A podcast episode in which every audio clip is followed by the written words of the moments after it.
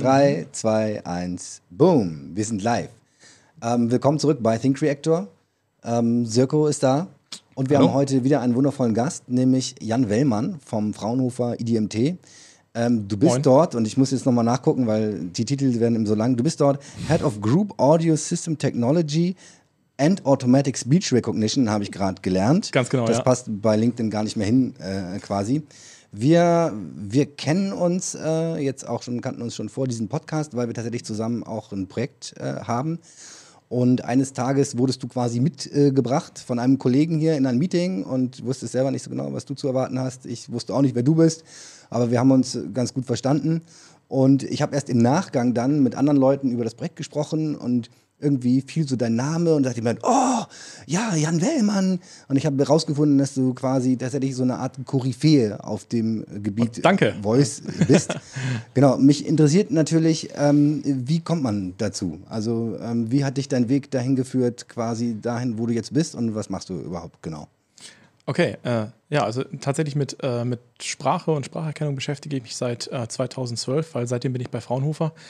Ähm, äh, ich hab, bin von Haus aus eigentlich Elektrotechniker. Ich habe in Hannover Elektrotechnik studiert, immer mit einem ganz starken Einschlag in Richtung Audiotechnologie, in Richtung Signalverarbeitung, in Richtung Musik auch und ähm, habe äh, nach meinem Studium in Hannover bei einer Firma, die äh, professionelle Beschallungssysteme entwickelt, äh, als Entwicklungsingenieur gearbeitet und ja, habe dann äh, 2012 entschieden, dass ich mal was Neues machen möchte und ähm, habe mich dann halt umgeschaut, was gibt es hier noch im Norden. Ähm, äh, also ich wäre auch nach Hamburg gegangen ja. oder nach Groningen oder äh, so und da war tatsächlich Es, es musste Oldenburg sein.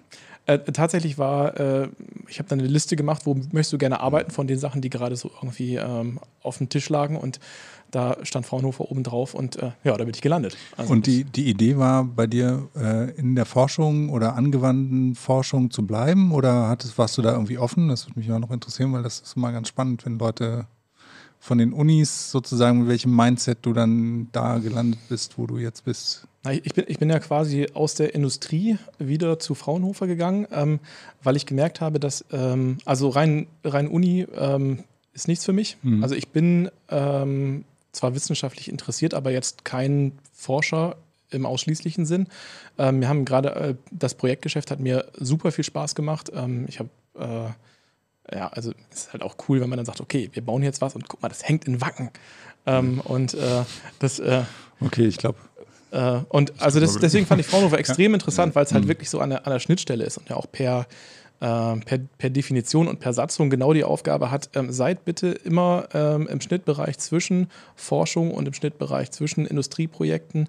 Ähm, und äh, dementsprechend haben wir halt manche Jobs, die wirklich äh, sehr forschungsgetrieben sind, aber auch, also gerade bei uns in der Gruppe sind wir sehr applikationsorientiert und wir haben immer sehr viele äh, Industrieprojekte, wie Mhm. halt auch das mit Roland hier. Mhm. Genau. Und das heißt, du kommst eigentlich aus der Ecke, du machst erstmal, dass das geil klingt, quasi. Oder dass das möglichst laut ist und quasi So wie in Wacken. die, die Leute, den Also- Leuten die Haare nach hinten fliegen, wenn. Also äh, äh, tatsächlich ähm, äh, haben wir da ja äh, Systeme gebaut, ähm, die, also wo so ein System schnell mal 20, 30, 120 Kilowatt akustische Leistung haben konnte. Und die Kollegen haben mich immer so ein bisschen verspottet. Wieso gehst du nach Oldenburg? Die machen da doch nur Hörgeräte und so, so Kleinkram. ähm, wir, wir, machen Wacken quasi. Ja, genau. Und, die haben gesagt, so, du gehst jetzt zu den Kulturfolgern. Also die machen erst die Ohren kaputt und äh, in Oldenburg gibt es dann die Hörgeräte zur Versorgung. Und äh, Okay. Ähm, War genau. das auch so eine Überlegung bei dir so ein bisschen? Jetzt habe ich die Ohren kaputt gemacht, jetzt muss ich auch quasi den Leuten mit den Hörproblemen dann. Hat das Nee, eine Rolle gespielt? Nee, nein, tatsächlich gar nicht. Also tatsächlich ging es mir da wirklich ums, äh, ums Fachliche, um das, was so an Signalverarbeitung da ist. Und äh, da ähm, gab es halt im Bereich ähm, äh, assistive Technologien, hieß es da, also da, wo sozusagen letztendlich die Spracherkennung auch rausgewachsen ist, gab es halt äh, eine Stelle im Bereich ähm, Elektronik, Audiosystemtechnik, wo es halt wirklich darum geht, wie kriegen wir eigentlich Spracherkennung embedded, ähm, wie können wir die ganzen Sachen, von denen ähm, wir oder von denen man als reiner Sprachsignalverarbeiter keine Ahnung hat, also diese ganzen Hardware-Implikationen, die damit dranhängen, äh, wie kriegt man die ähm, ja, verheiratet mit den Algorithmen, sodass man nachher äh, eine funktionierende Spracherkennung hat. Weil damit Spracherkennung gut ist, braucht man eigentlich die ganze Strecke. Also man muss das Audiosignal vernünftig erfassen, man muss es vernünftig verarbeiten, man muss vielleicht auch entscheiden, wer spricht denn da eigentlich gerade und wen wollen wir jetzt eigentlich verstehen. Äh, und dann kommt halt der ganze Bereich der, der eigentlichen Spracherkennung. Lass uns mal äh, kurz schon mal zum Thema Algorithmen eine erste Runde drehen. So, du kommst jetzt ja dann quasi aus dem Bereich, ähm, erstmal, es soll gut klingen.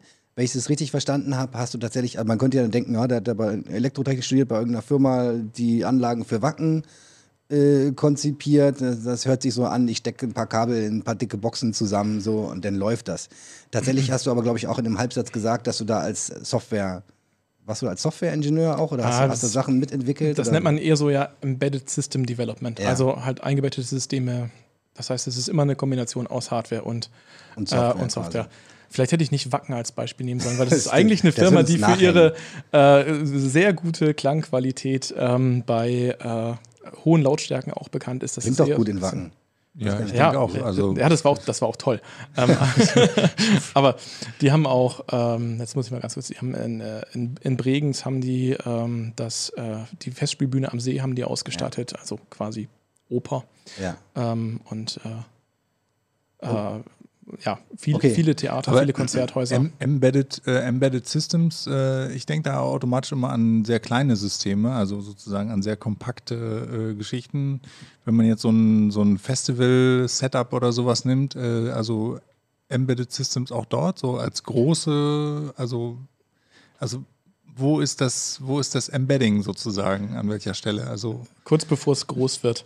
Also, also die, ganzen, die ganzen Algorithmen, die die Lautsprecher steuern, die äh, dafür sorgen, dass es halt gut klingt und ähm, also was bei den wirklich großen Anlagen halt auch eine Herausforderung ist. Ähm, man hat eigentlich die ganze Zeit Material, man hat die ganze Zeit Lautsprecher, die man am Limit betreibt, aber man darf nicht drüber gehen, weil mhm. das Zeug muss halten. Das ist mhm. professionelles Zeug, das muss maximal zuverlässig sein und ähm, äh, früher hat man das noch mit ganz einfachen Schutzschaltungen und so weiter hinbekommen und mittlerweile ist dafür eine ganze Menge okay. DSP-Leistung erforderlich, um das halt äh, zu machen und auch zu erkennen, wenn irgendwo was kaputt geht oder wenn irgendwo was am Limit ist. Also es ist die Ansteuerung der Systeme dann ja. tatsächlich nicht. Okay, alles klar. Genau, weil dahin zielt ja auch so ein bisschen meine erste mhm. Frage, ähm, wenn wir dann, bevor wir zu dem Thema kommen, Spracherkennung, ähm, was ja sicher aus KI-Sicht wahrscheinlich noch das Interessantere ist.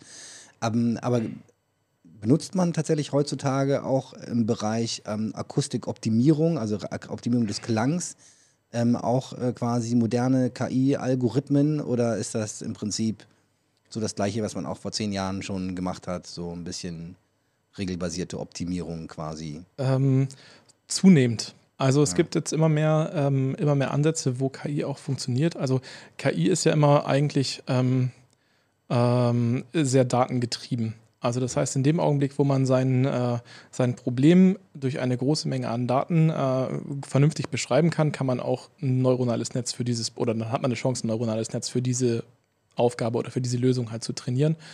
Und ähm, bei den Algorithmen war es halt lange so, dass die Leute halt immer so ein bisschen gesagt haben, ja, also das, was die Machine Learner mit ihren äh, Audiofiltern machen, also zum Beispiel ähm, Störgeräuschunterdrückung für mhm. Telefonie, ähm, ist so das zum Beispiel, wenn man so einen Sound hat von so einem Lüfter, von einem Scheinwerfer, dass man den rauskriegt aus dem Mikrofon. so wie so. hier. Äh, nee, äh, also das, das, kriegt man, das kriegt man sogar noch mit, mit klassischer Signalverarbeitung wirklich ganz gut hin. Wenn man Aber, weiß, wie es geht, Julian. Ich finde, der macht einen guten Job. Ich glaube, wir müssen nicht auf ihm rumhacken. Nein, der macht das super. Der kann das ab. Und äh, äh, genau, aber, aber so, das sind so die Bereiche, wo das, ähm, äh, wo, das, äh, wo das angefangen hat, dann irgendwann Spaß zu machen, weil man einfach viel Trainingsmaterial hatte und wo man dann halt auch gemerkt hat, okay, ähm, wir sind jetzt ungefähr so gut wie die regelbasierten Verfahren und mittlerweile ist es so, dass äh, dass in bestimmten Bereichen die KI-basierten Verfahren einfach besser sind. Und ähm, da ähm, da schütteln so ein bisschen die Signalverarbeiter, die klassischen Signalverarbeiter, die schütteln immer so ein bisschen den Kopf, weil die Leute sagen immer, ey, ihr macht neuronale Netze, ihr habt, kein, ihr habt das Problem nicht mal verstanden. Keine Ahnung, ja. Ihr habt, ihr habt keine Ahnung, das Einzige, was ihr, äh, was ihr habt, ist, ihr schmeißt da Trainingsdaten drauf und wenn es funktioniert, dann sind alle froh. Wenn es nicht funktioniert, dann braucht man im Zweifelsfall halt einfach noch mehr Trainingsdaten oder äh, mhm. also äh, wir, wir, haben äh, eine Zeit lang halt immer gesagt, okay, wenn du neuronale Netze äh, verstehen möchtest, dann brauchst du einen Psychologen, keinen Ingenieur. Äh, kannst du mal in der Kindheit nachgucken, was da irgendwie beim Lernen schiefgelaufen ist. Aber mhm. ähm, ja. Also tatsächlich ähm, würde ich jetzt im Moment sagen, ähm, da werden immer mehr Sachen mit AI auch äh, im Bereich Audiooptimierung gemacht. Mhm. Aber die, die, ich sage jetzt mal, die, die klassischen Ansätze, die ja auch immer noch weiterentwickelt werden, haben da auch noch ja. Ist das tatsächlich, also weil, äh, wenn wir noch quasi kurz bei dem ähm, Akustikthema quasi verweilen wollen, also der letzte Berührungspunkt, den ich so damit hatte, war damals, als es losging mit, ähm, mit diesen ähm, Anlagen zu Hause, wo du mehrere Lautsprecher zu Hause haben konntest und dann äh, kannst du die aber quasi alle gleichzeitig in verschiedenen Räumen betreiben, ohne dass es fiesen Hall gibt, sondern die sich dann quasi gegenseitig so optimieren. Diese Multi, Multi-Room Sonos, Systeme, ne? Sonos, genau. genau. Sonos ist jetzt inzwischen, hat sich da durchgesetzt. Es gab aber auch noch so ein von Logitech damals noch, wie hieß denn das noch? Das hatte ich damals. Hieß irgendwie anders, war aber total krass, weil das System, das hatte ich dann damals gekauft, irgendwann 2010 oder so. Gab es das noch? Äh, Logitech Touch, irgendwas hieß das, egal. Ähm, und Squeezebox, genau, die, die Squeezebox von Logitech ga, äh, gab es und halt dieses Sonos-System. Sonos war damals viel teurer, Logitech war ein bisschen günstiger. Und aber auch dieses System hatte ich mir damals äh, gekauft und irgendwann habe ich es halt nicht mehr benutzt und habe es wieder verkauft und äh, habe quasi fast den Neuwert, den Neupreis bekommen. Noch, weil die, Leute anscheinend da heiß drauf waren noch und das halt nicht mehr hergestellt wurde. Okay, und das heißt, wenn man dann mal noch ein Zimmer dazu ausrüsten wollte, dann musste man bei eBay Genau, gucken. zum, zu- zum, genau, zum Beispiel. Und ähm, da, genau, bei denen war halt das Besondere, du konntest halt dann Multi-Room-Sound haben und äh, es, ne, du läufst quasi durchs Haus und überall ist die gleiche Musik, ohne dass es irgendwie komisch halt oder klingt oder irgendwas. Und das fand ich schon ganz schön advanced damals. Man hat auch so von außen den Eindruck, boah, das ist fast schon so Black Magic, was die da machen. Ähm, was ja aber wahrscheinlich ähm, Hat gar nichts mit gar nichts, AI gar zu nichts tun, mit AI das, zu tun hat, also die große Herausforderung bei Multiroom ist es eigentlich, ähm, das so hinzukriegen, dass die Dinger wirklich alle genau synchron sind. Ja. Ähm, und äh, also wir haben Man muss wahrscheinlich dann einfach den, den Delay messen zum jeweiligen Empfänger oder so, ne? ja, das, das Ganze über, über Netzwerk und gerade über WLAN schön hinzukriegen, Genau. das ist äh, eine Kunst für sich. Ähm, das ist schon gut. Äh, wir haben das früher mal gelöst, dass wir einen kleinen Radiosender aufgebaut haben, aber Ich habe einen, einen Kollege von mir, mit dem ich früher zusammengearbeitet habe, ähm, ja, sehr erfolgreicher äh, Gründer aus, aus der Schweiz, äh, Mi- Mikegi, Shoutout nach Zürich. Der hat dann irgendwann, nämlich nachdem er seine Firma zuletzt, äh, er hat die glaube ich dreimal verkauft oder so, ähm, immer wieder dann kürzlich zurückgekauft, wieder gekauft, ähm, hat damit viel Geld verdient und hat sich dann quasi zur Ruhe gesetzt mit einem ähm, Hi-Fi, äh, einen auf Hi-Fi spezialisierten Laden, der genau solche Installationen quasi für, ähm, ich sag jetzt mal für reiche Leute quasi gemacht hat in ihren äh, Villen und Anwesen, ähm, dass die halt einen geilen Sound haben zu Hause, in der Züricher Innenstadt, äh, einen fetten Laden und läuft wohl gut. Ähm, ich weiß gar nicht, ob es noch gibt, aber ich glaube ja. Ja, hoffentlich. Also tatsächlich ist es so, dass ähm, so dieser ganze Bereich ähm, Professional äh, Home Audio ist weggebrochen. Ich meine, wir hatten noch eine vernünftige Stereoanlage zu Hause. Das sind alles irgendwelche Bluetooth-Boomboxen oder äh, also Ist, ist das schade? Oder ist das, ähm, macht das Sinn? Ist das richtig so? Also ähm, äh, ich muss sagen, was aus den kleinen Viechern rauskommt, ist spektakulär. Ich meine, wir haben ja, Ja. auch zwei oder drei von den Dingern bei uns gebaut äh, oder mit dran gebaut. Ähm, das ist schon cool, was man mittlerweile aus äh, einem wirklich kleinen Baumaß auch rausbekommt. Aber ähm, wenn man dann mal wieder vor einer richtigen großen Stereoanlage steht, dann ist es, dann merkt man, dass es doch was anderes ist. Also Aber ist es vielleicht auch so ein bisschen, ich meine, wir sind ja, glaube ich, alle Generationen noch so, da war das noch cool, so eine Stereoanlage, also so ein, so ein Tower so ein bisschen zu haben, oder? Mit einem Schallplattenspieler oben drauf und dann ein Doppelkassettendeck und ein CD-Player aber auch dann schon und Halleluja. Ja. Und dann gehörten da auch die großen Boxen dazu und so, auch wenn es Scheißboxen waren, aber Hauptsache sie waren irgendwie groß. groß. Hauptsache sie waren groß. Und ähm, genau, und tatsächlich, das ja heutzutage haben die Kids ein Handy und so ein Bluetooth-Gerät. Ne? ja, und das, also Und die Dinge haben wir jetzt, und jetzt, genau, ja, sorry, ich wollte dich nicht unterbrechen. Äh, ja, also tatsächlich ist es, ähm, also ich habe tatsächlich mir mal die Mühe gemacht und bei uns im, bei uns Was im gar nicht das nächste passiert. Ist passiert? Sein möchtest du etwas Wortanteil, sollen wir dir etwas Nein, Wortanteil nein, ich, abgeben? ich, ich, äh, sehe nur und, Nein, nein. und äh, freue mich. Alles gut. Also ich, ich habe äh, tatsächlich, ähm, äh, das war auch äh, so ein Studentenprojekt, was ich mit den Leuten bei uns an der Hochschule gebaut habe. Ähm, ähm, da haben wir mal tatsächlich selber ähm, Hi-Fi-Lautsprecher äh, gebaut und selber optimiert und ich habe die bei mir aufs Wohnzimmer eingemessen. Und ähm, also das ist so, dass die, also dass selbst meine Kinder, die ja komplett äh, unbefleckt sind eigentlich und die, für die diese Bl- Bluetooth-Boxen der Standard sind, dass sie gerne ins Wohnzimmer gehen und da gerne laut machen, weil es ist dann doch nochmal was anderes. Und, ähm, Ja, ich, ich glaube einfach, also auch von der Hörgewohnheit her hat sich das einfach auch komplett verändert. Ne? Ich meine, früher bist du irgendwie zur Stereoanlage gelaufen, hast deine Schallplatte oder später halt die CD eingelegt und hast halt irgendwie dann einfach das gehört. Ich meine, das kannst du halt heute alles machen, aber du kannst halt Musik eher so, so, so wegkonsumieren. Also ich glaube, dass das, also ich weiß nicht, ich habe zu Hause zum Beispiel ein Multi-Room-System auch, aber ich habe auch noch eine Stereoanlage und ich, die ist nach wie vor noch äh, sozusagen, die läuft halt parallel, aber ich kann theoretisch auch die Stereoanlage auf das Multi-Room-System schalten. Also es ist irgendwie so. Verrückt. Es ist schon noch ein Unterschied, so denke ich auch. Ja. Also sie, sie steht noch. Sehr gut. Und äh, also tatsächlich ist es ja, also ich glaube, so das, was, was da wirklich, und da, ich meine, da ist ja sozusagen das Fraunhofer EDMT nicht ganz unschuldig dran, äh, ein Durchbruch, bar, äh, Durchbruch war, war MP3. Also das war ja. ja, erst dadurch sind ja die ganzen Streaming-Formate genau. sind, äh, sind Festplattenplayer mit 20.000 Songs auf Abruf überhaupt ja erst, äh, erst möglich geworden. Genau, also das, tatsächlich kann mich noch erinnern, wie hieß der Typ noch, der es erfunden hat?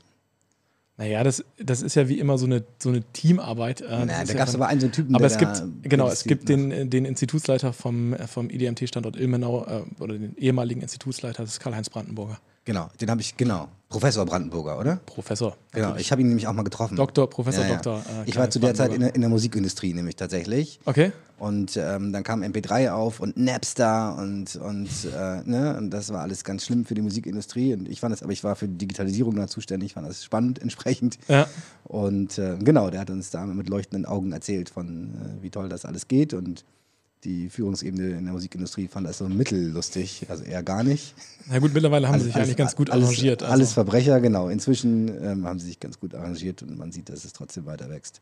Ja. Ähm, lass uns doch jetzt mal aber den äh, quasi auf den anderen Kanal gehen. Also du bist ja im Prinzip hingekommen zu Fraunhofer mit deinem Know-how aus dem Bereich ähm, Akustik, Soundoptimierung und ähm, heute, also aus meiner Sicht quasi steht das, was ihr tut, hauptsächlich aber nämlich genau für den anderen Kanal, nämlich äh, für, für das Hören quasi, für das Hören und Verstehen dessen, was, was gesagt wurde. Ähm, das ist natürlich meine verkürzte Sichtweise der Dinge, weil ich halt, äh, je nachdem, was ich, weil wir an dem Projekt auch so zusammenarbeiten, ihr macht bestimmt auch ganz viele tolle andere Dinge. Aber ich würde jetzt mal vermuten, dass auch der ähm, KI-Aspekt quasi in diesem Bereich ähm, am, am stärksten ausgeprägt ist beim äh, Sprachverständnis. Und vielleicht kannst du so ein bisschen darüber erzählen, was euch dann dazu gebracht hat, von dem Bereich, wir machen hier einen guten Sound, und zwar auch in deinem Hörgerät, ähm, äh, quasi überzugehen zu, wir wollen auch zuhören, was du sagst und verstehen, was du sagst. Ja, das, äh, wie soll man sagen, an der Entscheidung war ich nur sehr indirekt beteiligt, weil ich bin im Prinzip dazugeholt worden in das Team äh, nach Oldenburg. Also das war quasi die ausgeschriebene Stelle, die ich dann angenommen habe, um äh, die Spracherkennung, die sie da schon gemacht haben und auch die akustische Ereigniserkennung, äh, einfach ein bisschen mehr in Richtung Embedded zu bekommen. Äh, das große Ziel war da so ein bisschen, wir wollen ähm, Spracherkennung in die Hausautomatisierung bringen. Wir wollen Spracherkennung haben, die, äh, die man on-premise in irgendein so Gerät bauen kann. Äh, Raspberry Pis gab es da noch nicht, aber mhm. so die, den Formfaktor, dass man äh, ja, dass wir das sozusagen als, als, als Produkt, als Technologie halt anbieten können. Und ich bin sozusagen als Signalverarbeiter zur, äh, zur Spracherkennung gekommen und nicht die Spracherkennung zu mir als Signalverarbeiter. Ja. Und ich stelle mir das, 2012 sagtest du, ne? Ja. Bist du da hingegangen. Ähm, damals hat man ja auch noch ganz andere Technologien verwendet, um äh, tatsächlich eher, vielleicht muss man es eher so beschreiben, Events zu erkennen, damals in äh, Ja, oder Hot Words. Also Hot Words, Keywords irgendwie. Ja. Äh, zu erkennen. Ähm, war das, hat das damals überhaupt schon Spaß gemacht, tatsächlich? Also. Ähm. Äh. Ja, nein, nein weil ich, ich, ich, ich frage deswegen. Oder hast du die Stelle nur aus Verzweiflung angenommen? nein, weil, weil ich frage deswegen, weil, ich, weil man ja äh, weiß, also ich habe auch äh, im Rahmen äh, diverser Projekte, haben wir ganz früher mal, äh, ich mich damit beschäftigt, äh, Worterkennung zu machen, so mit Hidden Markov Models und so und, und was mhm. man da halt gemacht hat. Und dann funktioniert das so ganz okay auf deinem Trainingsdatensatz und dann kommt jemand anders, der spricht. Und das ist irgendwie, ist so ein bisschen frustrierend irgendwie, glaube ich, gewesen. Also, ähm, Wie in ähm, vielen Bereichen, die vormals quasi nicht so gut lösbar waren und dann kam halt die moderne haben die modernen KI-Algorithmen angefangen genau, also zu funktionieren, aber das, das, war ja erst später. Und das, ich frage mich ja, halt also, halt gerade diese ersten paar Jahre quasi, wie. Also das, war ähm, das? das war schon cool und es war so cool, dass, äh, dass ich, ähm, ich bin ja eigentlich eher wirklich mit so einem, äh, mit dem Signal Processing, also ich kümmere mich um alles das, was vor der Spracherkennung ist. Ansatz bin ich da halt in das Team gekommen und habe gemerkt, Spracherkennung ist so cool, da, da, da will ich und da muss ich einfach mehr davon wissen. Und ähm, äh, das, also ähm, äh, ich gebe aber voll äh, zu, das hat, das hat nicht immer so gut funktioniert, wie man sich das immer vorgestellt hat. Also wir hatten so einen Demonstrator, der lief auf so einem kleinen Board, der konnte ähm, äh, Fernseher an, Fernseher aus, ähm, Rollläden rauf, Rollläden runter, solche Sachen konnte der. Und es hat ähm, schon ganz gut funktioniert, auch unabhängig von den Sprechern, äh, mit denen man da gerade gearbeitet hat.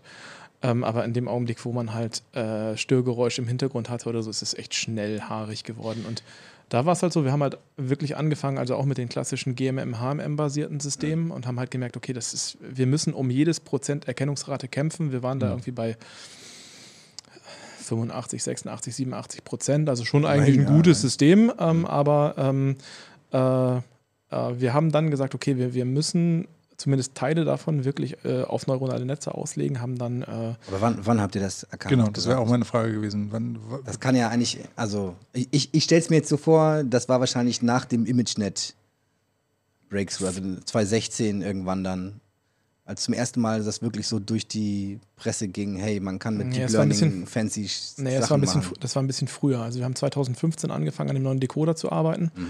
Und ähm, der war, wenn ich mich jetzt richtig erinnere, der war, der war Anfang 2016 war der schon fertig. man, Und kann, man kann ja mal andersrum fragen, als du damals die Stelle angefangen hast, hattet ihr da neuronale Netze auf dem Zettel? Als, ähm, weil ich Also meine, vielleicht- der Breakthrough ist, ist ja sozusagen, okay, dann, dann hat man das mehr oder weniger an vielen Stellen gesehen, aber es gab ja auch noch so den Weg dahin. Und ab irgendeinem Punkt muss das ja so, muss das ja bewusst gewesen sein oder bewusst geworden sein, dass man das auch, dass man diese Technologie auch einsetzen kann für, für Spracherkennung. Ja, da, also da, ähm, da bin ich jetzt nur so bedingt auch tatsächlich qualifiziert, wirklich da eine Ausgabe, eine, eine Auskunft zu geben, weil ähm, ähm, wir hatten einen, einen Menschen, äh, Nico Moritz, der sich um sozusagen die, die Core-Erkenner-Technologie äh, gekümmert hat. Und ähm, wann der angefangen hat, genau mit neuronalen Netzen zu rechnen, das weiß ich nicht. Der ist mittlerweile in den äh, USA bei Mitsubishi Research. Und äh, ähm, das kann ich nicht sagen, aber wir hatten so 2016 hatten wir dann sozusagen unseren ersten äh, Decoder, wo wir quasi den, den, den, äh, den akustischen Teil, also sozusagen das akustische Modell mit DNNs gerechnet haben und nicht mehr mit so einem älteren GMM-HMM-Ansatz. Und es war so 5% mehr Erkennungsleistung, wo wir vorher um jedes Prozent gekämpft haben und das war noch nicht das Ende der Fahnenstange. Und das war halt so, dass, wo wir halt gesagt haben, okay, ähm, das ist viel cooler, aber was halt so ein bisschen blöd ist, weil wir haben halt total viele Anwendungen, die, äh, ähm, die kundenspezifisch sind, ist, dass wir in dem Augenblick plötzlich den gefühlt 20-fachen Bedarf, Bedarf an Trainingsmaterial einfach hatten. Also die, die Datenmenge zum Training, die wir ganz gerne hätten, die ist dann halt von, naja, so 100 Aufnahmen ist schon ganz gut auf, äh, naja, also so 1000, zweieinhalbtausend wären schon cool, äh, hat sich das halt geändert. Und da sind wir jetzt, also es war von uns quasi immer ein Ziel, dass wir, dass wir versuchen, das wieder zu reduzieren und das wieder, dass wir das wieder runterzubrechen. Und da sind wir, da werden wir jetzt immer besser. Also da kommen wir jetzt mit immer wieder, immer weniger Daten aus. Also ich, das erlebe ich auch überall quer durch alle Bereiche, dass das gerade auch ein Riesentrend ist, wieder von diesen Trainingsmengen, von diesen Datenmengen runterzukommen. Ne? Also Frankreich hat ja auch mal, glaube ich, hier, als er hier war, von diesem One-Shot-Learning erzählt. Genau, also es ist gerade an vielen Stellen versucht man genau das, äh, das zu tun. Genau, und also unser, unser Ziel ist jetzt nicht so One-Shot-Learning, ähm, weil dann das ist dann doch meistens zu spezifisch. Aber Ja. wenn wir so 10-Shot-Learning oder so schaffen, das, äh, ja, Genau. das ist im Moment ein Ziel. Ähm, genau, also wir kennen uns ja aus, dem, aus einem Projektzusammenhang, wo wir ähm, in der Gesundheitsbranche, ähm, wir mit unserer Chatbot-Lösung Botario auch jetzt Telefonie automatisieren und wir brauchten halt dort, ähm, um dann tatsächlich die Sprachverarbeitung von Gesundheitsdaten machen zu können, brauchten wir halt eine Lösung, die on-premises läuft. Wir hatten vorher Demonstratoren und so weiter gebaut mit dann Google, äh, Microsoft, Amazon, whatever, was man da so tut. Haben dann festgestellt, das funktioniert auch alles ganz gut.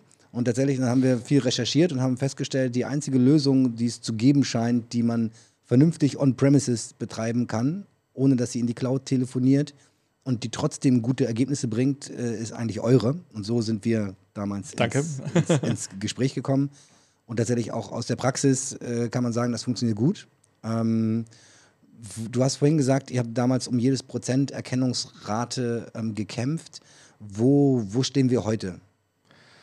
Ja, das, das hängt halt immer wirklich so ein bisschen von, äh, von den, also oft von den akustischen Randbedingungen ab. Also, ähm, also jetzt an, um beim Beispiel mit dem Callcenter zu bleiben, da ist es halt ähm, äh, oder die Erkennungsrate ist da sehr stark davon abhängig, wie sehr haben da eigentlich schon irgendwelche anderen Signalverarbeitungsalgorithmen die Sprache in der Mangel gehabt. Also ja. ähm, durch wie viele unterschiedliche Provider, Voice-over-IP, Codecs ist das Ganze gelaufen und wie viel Sprache ist denn halt noch da, dabei übrig, weil ähm, die, ähm, äh, die, ähm, die Sprache oder die, die Optimierung, ähm, die halt von Mobilfunknetz zu Mobilfunknetz auch gerade bei schlechten Datenraten, bei schlechtem Empfang gemacht wird, die ist auf Menschen optimiert, nicht auf Spracherkennung. Und das ist halt oft äh, ja, oft, oft schwierig, also für Spracherkennung in dem Augenblick.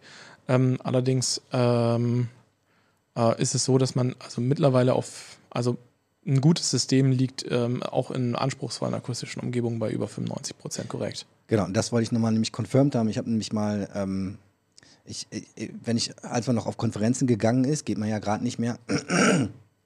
Ähm, wenn Leute dann interessante Slides äh, an die Decke schmeißen, dann fotografiert man die ja gerne mal. Und ich hatte mal so eine interessante Slide von Google von Ende 2018, wo sie gezeigt haben, ähm, Word Error Rate äh, quasi im Bereich äh, Speech to Text, dass wir da halt, äh, das war dann glaube ich 2017 oder 2018, ähm, die durchschnittliche Word Error Rate des Menschen, die nämlich um und bei bei 5% auch, äh, glaube ich, liegt, äh, gecrossed haben. Das heißt, dass es jetzt durchaus Systeme gibt, die einen Tick besser schon zuhören können, quasi als, äh, als ein Mensch. Und das auch offline, offensichtlich ja, auch, ja, auch ja. bei euch. Ähm, was ja sehr beeindruckend ist und was sehr, sehr viele Möglichkeiten öffnet.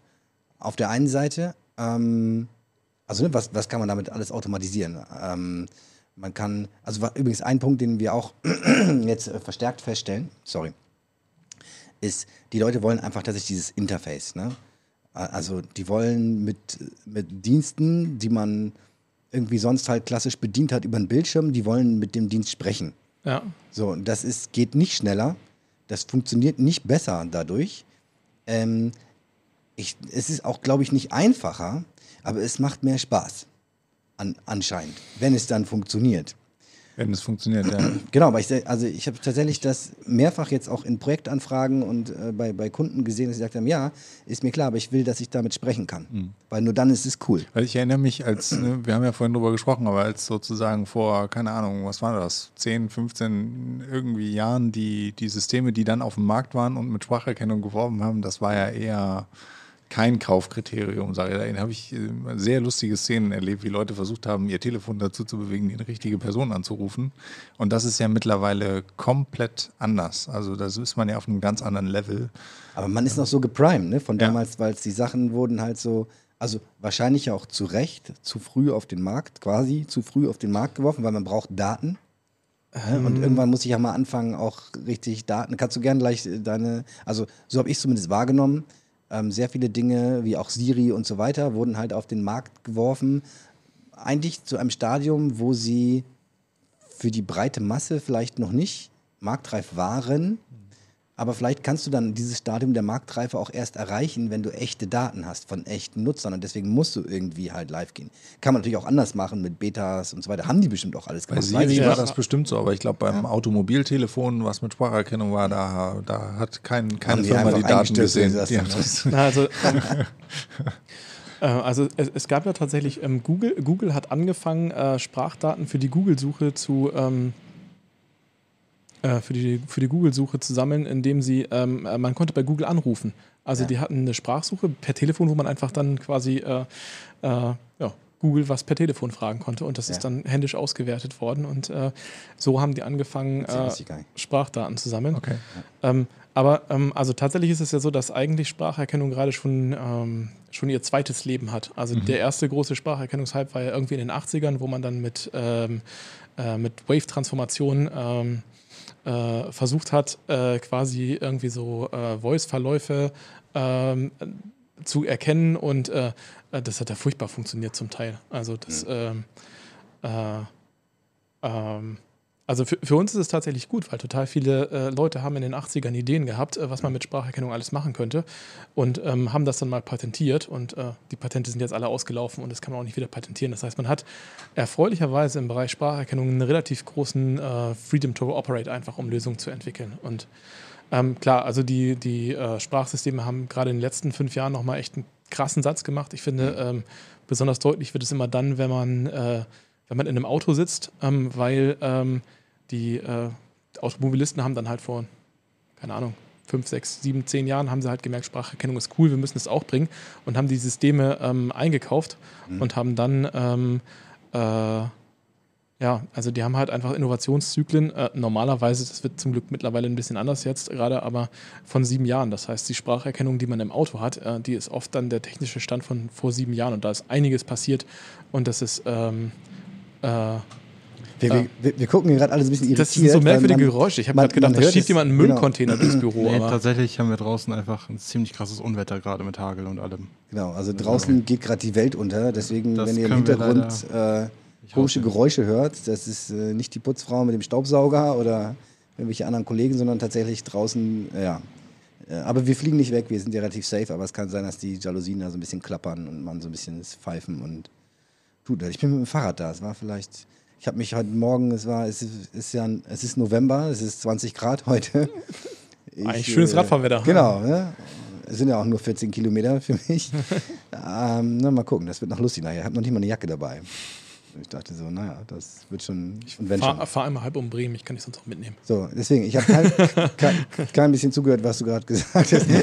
nee, du hast, du hast erzählt von den Patenten, dass das alles offen ist und ja. so weiter und dass man da ähm, coole Sachen mitmachen kann. Ja, nicht, nicht alles, aber äh, das doch. Ähm, also, wenn man jetzt in andere Bereiche geht, also ein, ein Bereich, ähm, in dem wir halt auch sind, gerade wenn es darum geht, Sprachsignale aufzufangen, ähm, äh, für Spracherkennung. Ähm, da gibt es halt ähm, relativ viele äh, Mikrofonlösungen, Anordnungen, die irgendwie aus dem Bereich Freisprechen, äh, Konferenztechnik kommen. Und ähm, das ist ein Minenfeld. Da gibt es so viele Patente, da muss man wirklich hart aufpassen äh, äh, und schauen, ob das, was man da jetzt gerade sich ausgedacht hat, ob, das man, ob man da noch irgendwo Lizenzen bezahlen ja. muss oder so. Was ist aus deiner Sicht der coolste Anwendungscase für Speech-to-Text?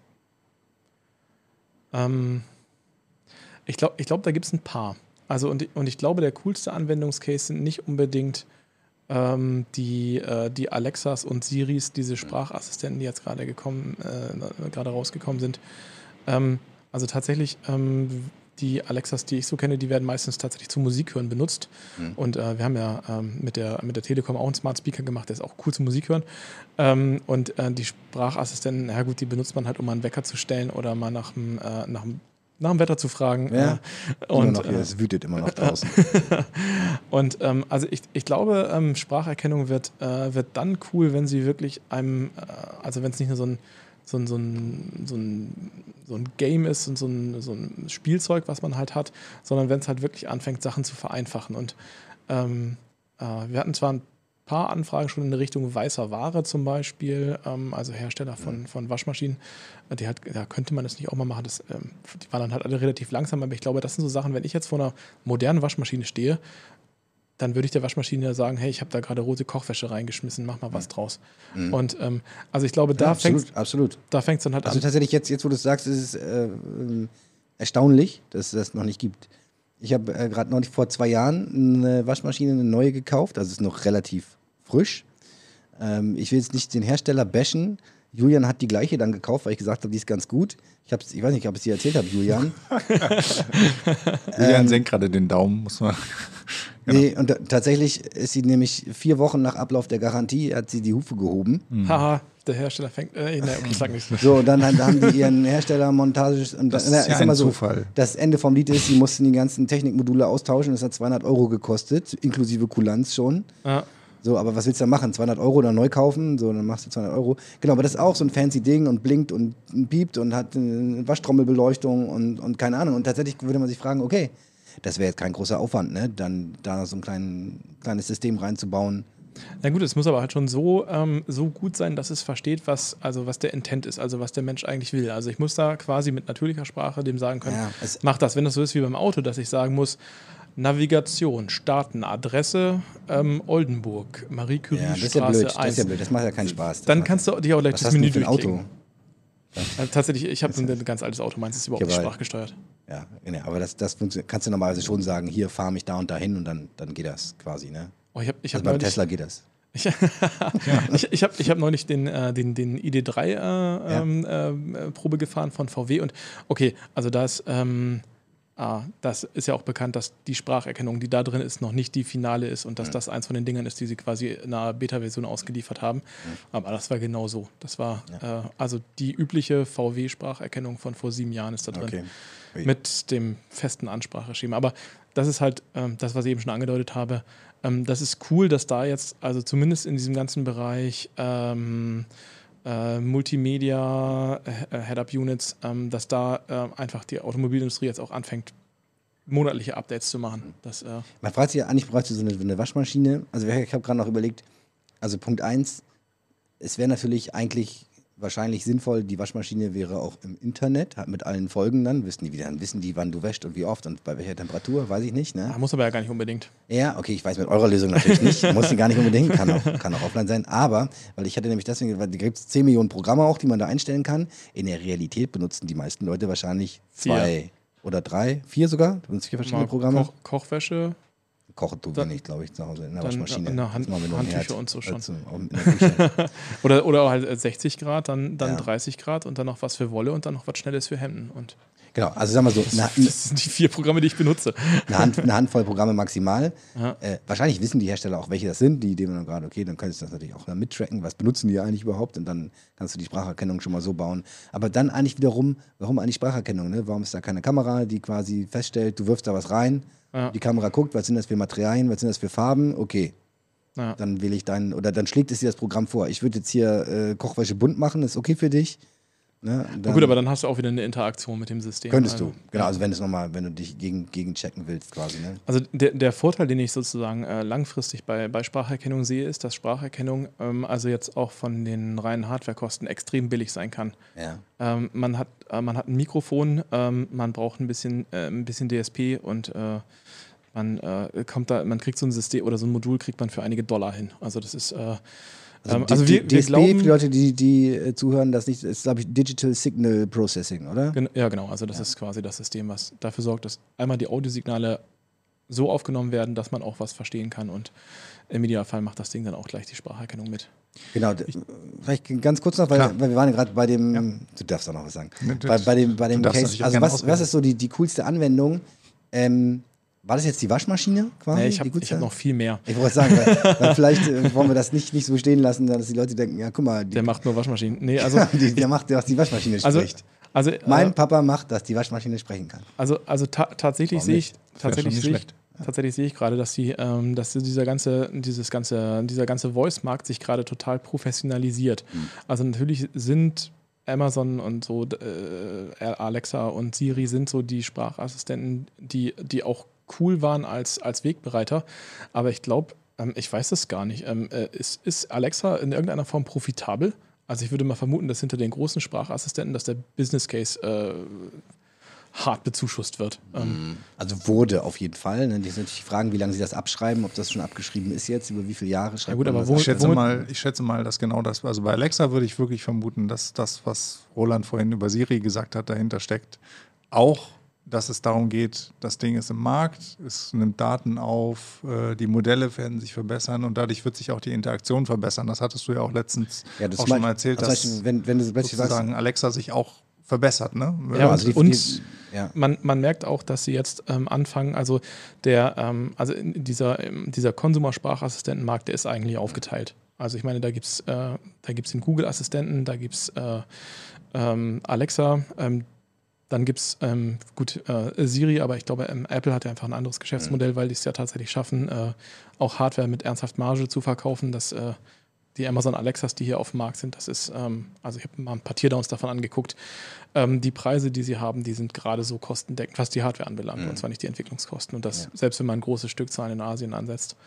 Und ähm, also tatsächlich glaube ich, dass die, dass die spannenden Use Cases wirklich eher im, im professionellen Bereich sind, ähm, wenn es darum geht, äh, zum Beispiel ähm, äh, in, in der Maschinenwartung, in der Anlagenwartung. Wir haben ein Projekt jetzt gerade, da werden äh, Komponenten von Luftfahrzeugen gewartet, ähm, wo, wo jede einzelne Schraube eine Seriennummer hat und jede Seriennummer muss mit dem System abgeglichen werden. Und bislang machen sie das halt, dass sie die äh, von Hand rausschreiben ähm, auf den Zettel, dann gehen sie zum Computer, der da im, in der Werkstatt steht, im Workshop ja. steht ähm, und tippen das da ein. Und ich glaube, das sind so die Bereiche, wo, wo Spracherkennung einfach total cool mhm. ist, weil die dann quasi mit ihrem Lappen mit Scotch Brite versuchen können, die verschmuggelte Seriennummer von dieser Triebwerksschaufel mhm. zu lesen und gleichzeitig halt mit dem System reden können und entscheiden können, okay, äh, kann das Ding jetzt so wieder verbaut werden oder ähm, muss es zur Aufarbeitung oder kommt es in die Tonne? Mhm. Und ähm, ja, also das heißt, da, so im, im, professionellen Bereich quasi Dinge, also Leuten, Werkern, whatever, äh, quasi Arbeitsschritte zu erleichtern, indem sie sie eben per Voice äh, steuern können dann. Ja, und, und das sind dann halt auch oft ähm, ähm, das sind dann halt auch oft Assistenten, die kein riesen Vokabular brauchen. Mhm. Die müssen halt nicht ähm, Alexa erzähl mir einen Witz äh, können, sondern da geht es halt wirklich um, um sehr mhm. fachspezifische Sachen. Also das sind dann halt auch oft Sachen, die äh, die, die großen Spracherkennungssysteme nicht können, weil also das Schönste war, äh, wir haben mal äh, einen Prototypen gebaut für, für so eine Materialprüfung äh, und äh, die haben die ganze Zeit von eutektischen Lunkern geredet. Mhm. Meine Spracherkennung hat versagt. Also ich kann es vielleicht aufschreiben, aber ich würde es nicht verstehen. Ja, das sind, das, sind, das sind irgendwie so Lufteinschlüsse, die beim, ja. beim Gießen entstehen, aber mhm. also okay. noch jemand genau nachgucken, aber ja. also äh, und also da ist es dann halt so ein, also das ist halt, ähm, zum einen ist es halt cool, Spracherkennung für professionelle Anwendungen zu machen, weil der Wortschatz viel kleiner ist und man einfach viel weniger mögliche Eventualitäten irgendwie mit einschließen muss, weil, man, weil ziemlich klar ist, was damit gemacht werden soll. Und auf der anderen Seite hat man halt die Herausforderung, dass man einen total äh, branchenspezifisches und zum Teil auch, äh, auch firmenspezifisches äh, Vokabular halt einfach hat. Ja. Mhm. Das ist gerade so gerumpelt. Fliegt da draußen irgendwas Sofas durch die Gegend? Ne? ähm, Egal. Also hier stehen draußen so Rattern-Sofas auf Ja, aber dem, die sind äh, tatsächlich Balkon. angekettet im Boden. Also das haben wir, tatsächlich ist schon mal einer runtergeflogen, hier aus dem vierten Stock. Hat aber niemand getroffen und ähm, auch kein Auto. Äh, genau, aber die sind alle angekettet, also da eigentlich nichts passieren. Ähm, ich würde ganz gerne nochmal, wenn, wenn wir jetzt sozusagen, weil wir haben jetzt äh, ganz viel erzählt, wie du zum Fraunhofer gekommen bist, äh, wenn man dich äh, ähm, googelt und ich äh, glaube, Roland, ich, du hattest es, meine ich, auch schon mal in einer irgendeiner Podcast-Folge erwähnt oder kurz danach, ich habe es auf jeden Fall abgespeichert, dass du ja an diesem Smart Speaker Projekt der Telekom hm, beteiligt warst. Ne? Das war sozusagen ja. das Projekt. Also auch vielleicht nochmal für die, für die Zuhörer ähm, an der Stelle. Ähm, Rinnen. Das ist ja auch etwas, was Richtung Alexa oder so, ähm, also es, es ging bei euch um Speaker, aber es ging auch um Spracherkennung in diesem mhm. Speaker. Ne? Ja. Also insofern ja ähm, vielleicht kannst du dazu noch äh, kurz was sagen. Ähm, ja, erstmal okay. die Frage. Also, ja, also das ist ähm, tatsächlich ähm, bin ich ähm, zu dem, ähm, zu dem Smart Speaker-Projekt von der Telekom dazugestoßen, als als das Projekt hier noch sieben Leute waren oder acht Leute. Also es passte in so einen ganz, ganz kleinen Meetingraum. Bei, bei der Telekom. Bei der, bei der, bei der Telekom, ja. genau.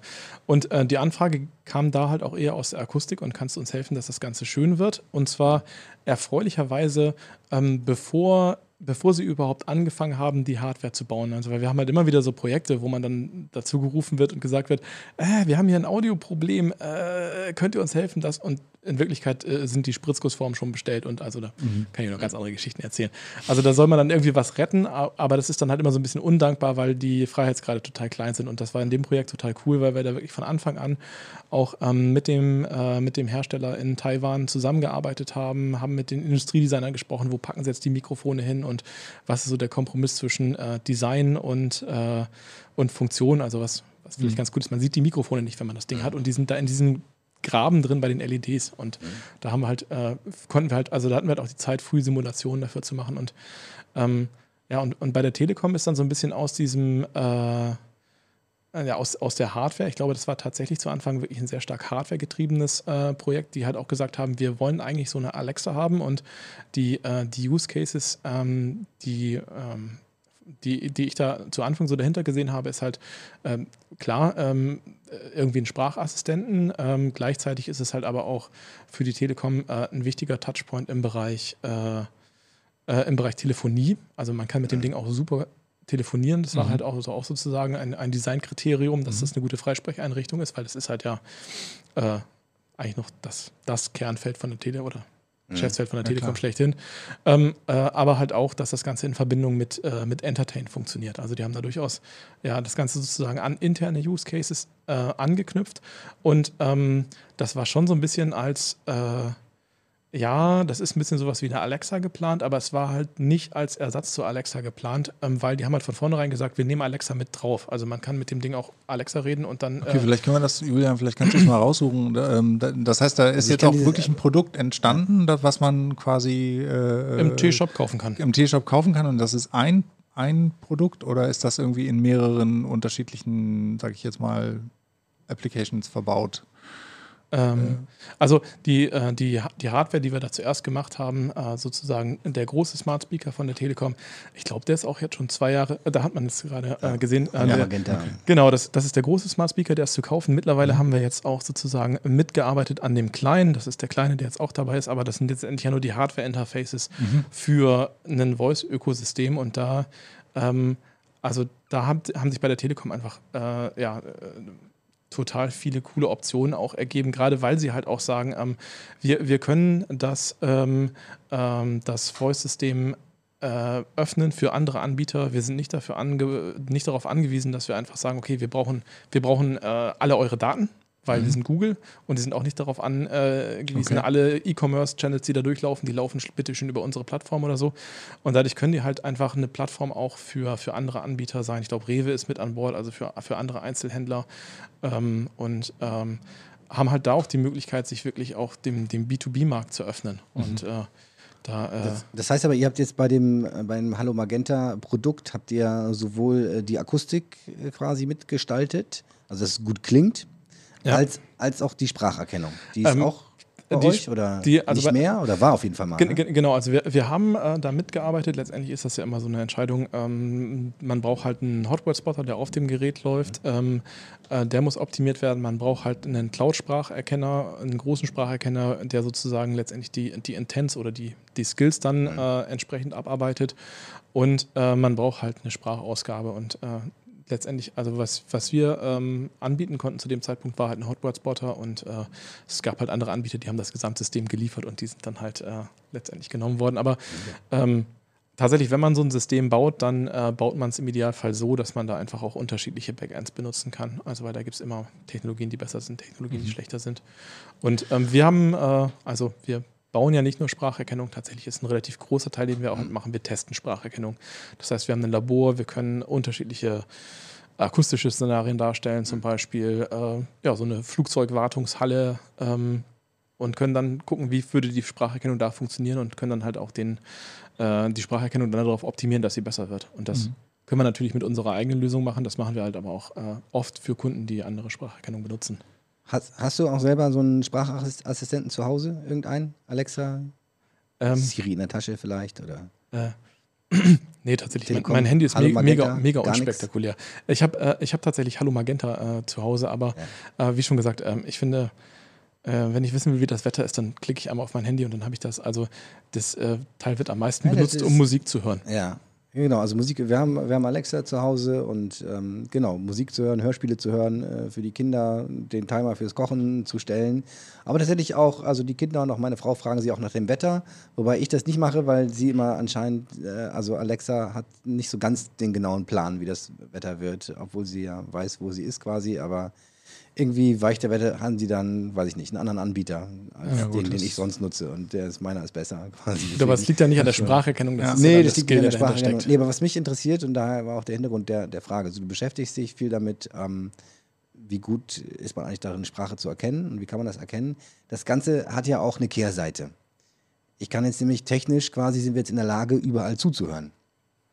Und anderem- alles zu transkribieren. und zwar alles zu transkribieren. Und an, also einerseits bei dir zu Hause quasi, ne? Also mir ist das völlig klar. Alexa steht bei uns da in der Küche, Küche, Wohnzimmer und da hört jemand, da kann man die ganze Zeit zuhören. Ja. Und mich interessiert es jetzt so ein bisschen aus einer Perspektive wie, also ne, wir machen, ähm, wir machen auch viel im Bereich Bilderkennung und da gibt es jetzt ja auch schon quasi im Bereich Gesichtserkennung so die Gegenbewegung äh, oder wo auch ähm, hochdekorierte AI-Ingenieure sagen, sie ziehen sich aus dem Feld Gesichtserkennung zurück, weil ähm, die Use Cases, die da maßgeblich äh, ähm, dann tatsächlich zur Anwendung kommen, sind für sie ethisch nicht vertretbar. Und ähm, hast du schon mal Berührungspunkte mit sowas gehabt irgendwie in dem, also weil ich, ich habe auch deswegen vorhin gefragt nach den Use Cases, weil natürlich wer da äh, richtig äh, feuchte Hände kriegt, sind natürlich dann ähm, Sicherheitsbehörden, sage ich mal, und alle Leute, die gerne irgendwo gerne zuhören würden, was andere Leute sagen. Ja. Und das ist natürlich, dafür ist Speech-to-Text so eine Schlüsseltechnologie letzten Endes. Ähm, habt ihr damit irgendwelche Berührungspunkte schon mal gehabt oder? Ähm, also kl- klar, Anfragen, Anfragen, Fragen aus der Richtung kommen. Also Ja. und ähm, die, äh, also das ist ganz cool. Da haben wir bei uns halt auch einfach, also wir, wir können sagen, nein, also mit diesem Kunden möchte ich nicht zusammenarbeiten. Ja. Und äh, ähm, äh, wir haben äh, Projekte, da arbeiten wir mit der Polizei zusammen. Mhm. Ähm, aber ähm, sobald dann Leute im Raum sind, die keine Visitenkarte auf den Tisch legen, dann weiß man, wer da dahinter steckt. Und da ist man dann sehr schnell sehr vorsichtig. Also, Okay, aber was würdest du den Leuten sagen? Also man kann ja sagen, grundsätzlich glaube ich, würden wahrscheinlich die meisten Leute es wirklich cool finden, wenn sie mit ihrem, mit ihrer Waschmaschine, wie auch immer, mit ihrem Haushalt vielleicht auch einfach reden könnten und da einfach Dinge funktionieren würden. Also ich glaube, so von der Interaktionsmöglichkeit mit Technologie ist, wenn es funktioniert und wenn es sozusagen, dann glaube ich, ist das schon, wäre es schon ein Sprung. Aber was, was wäre deine Antwort jetzt ähm, an Leute, die vielleicht eine gewisse Angst davor haben, weil es natürlich schon so ist, dass man äh, auch hier, wie wir in vielen anderen Bereichen halt gesehen haben, unter Umständen Daten plötzlich weggibt, von denen man, also man im Grunde genommen auch hier keine Kontrolle hat, zumindest so, wie es momentan eingesetzt oder kontrolliert wird. Und da gibt es ja eine Menge Leute, die da auch, glaube ich, äh, skeptisch sind, wenn sie vielleicht, also ich meine, zu ich glaub, Recht. f- Genau, zu Recht. Also viele Leute würden, würden das vielleicht gerne einsetzen, haben aber irgendwie das Gefühl, okay, ich kann vielleicht mit meiner Waschmaschine reden, aber wer weiß, was meine Waschmaschine sonst noch alles so Ja, die hört erzählt. dann zu die ganze Zeit. Naja, und ich meine, das ist halt irgendwo, ähm, ähm, da, daraus entstehen sozusagen neue Märkte, daraus entsteht neue Werbung, daraus entstehen, ne, also es sind, da, damit kann man viel machen mit diesen Daten und da kann man sich ja mal fragen, also gibt es da eine Antwort? Hast du da eine Antwort an? Ähm, ich glaube, ich habe da sogar zwei oder drei Antworten drauf. Okay. Also, ähm, also einmal habe ich eine, eine, eine technische Antwort und ähm, also ich finde ähm, gerade ähm, so die Spracherkennung im Haus, also das, was jetzt äh, also ich glaube, Smart Home ist ein Thema, was schon seit acht Jahren oder seit zehn Ja. Jahren immer in zwei Jahren ganz sicher fliegen wird. Schon und das lange, ist immer ja. noch nicht so richtig äh, am Start. Ähm, aber man merkt, dass es da mehr wird und ich glaube, für solche Lösungen würde ich äh, auf jeden Fall ich meine, wir können es embedded machen, also nicht nur wir, sondern es gibt Lösungen, die das embedded machen. Das, das muss nicht in die Cloud gehen, also das kann man wirklich äh, komplett in den eigenen vier Wänden rechnen und erkennen. Ähm, wenn, das, wenn das möglich ist, finde ich das total super, vor allen Dingen, weil, ähm, wie schon anfangs gesagt, die großen, die Zeit der äh, riesigen Datensammeleien ist eigentlich vorbei. Man versucht jetzt wirklich darauf, mit kleinen Trainingsdaten wieder was zu erreichen. Ähm, das, das funktioniert halt auch. Also das ist, das ist sozusagen eine Antwort. Also man würde das dann lokal haben, sozusagen auf Komplett. dem System. Okay. Also letztendlich braucht, brauch, ich glaube, jedes, äh, jedes IoT-System, also jedes kleine System, was irgendwo im Haus ist, sollte die Möglichkeit haben, sich vernünftig abzudaten. Also äh, alles, was im Netz ist, muss Sicherheitsupdates kriegen können, sonst Mhm. geht das irgendwann schief. Ähm, ähm, aber das heißt ja nicht, dass es für die Funktion Spracherkennung überhaupt irgendwas raus übertragen Mhm. muss. Ähm, die, äh, die, der zweite Teil der Antwort ist quasi sozusagen eher die betriebswirtschaftliche. Ich würde mir mal ganz genau gucken, ähm, ähm, was macht der Mensch oder welches Geschäftsmodell steckt hinter meinem Anbieter? Ähm, wenn das Geschäftsmodell von diesem Anbieter ist, so viele Daten über mich zu sammeln wie möglich und mir dann personalisierte Werbung oder so anzubieten, hätte ich damit Probleme. Also, dass man halt einfach guckt, okay, wie verdienen eigentlich die Leute ihr Geld und möchten, also äh, ist, ist offensichtlich, also ich meine, bei, bei Google äh, zum Beispiel als Beispiel ist es, da Zum steht Beispiel aber WhatsApp ist ein, Genau das Gleiche. Genau, genau. Da, da ist klar, die wollen die Daten haben und sie brauchen die, um damit Geld zu verdienen. Und äh, also da gibt es halt andere Leute, die andere Ansätze haben. Bei der Telekom ist es halt zum Beispiel so, die verdienen ihr Geld nicht damit, dass sie die Daten verkaufen. Und äh, die haben sich halt auch gesagt, okay, wir wollen das nicht machen, äh, weil äh, unser Geschäft ist ein anderes. Haben wir nicht nötig, können wir Privatsphäre fahren. Also das heißt, man würde dem, man würde dann dem, dem Nutzer in dem Moment die Kontrolle darüber geben, indem man ihm sagt, pass auf, du kaufst hier ein System, das macht sozusagen, zieht sich zwar Software-Updates, aber grundsätzlich äh, wird hier keine Spracherkennung irgendwie das Haus verlassen. Ich meine, dass solche Sachen zu hacken sind und äh, sowas, das ist auch irgendwie klar, aber per Default macht es sozusagen Ja. die Spracherkennung nicht in der Cloud.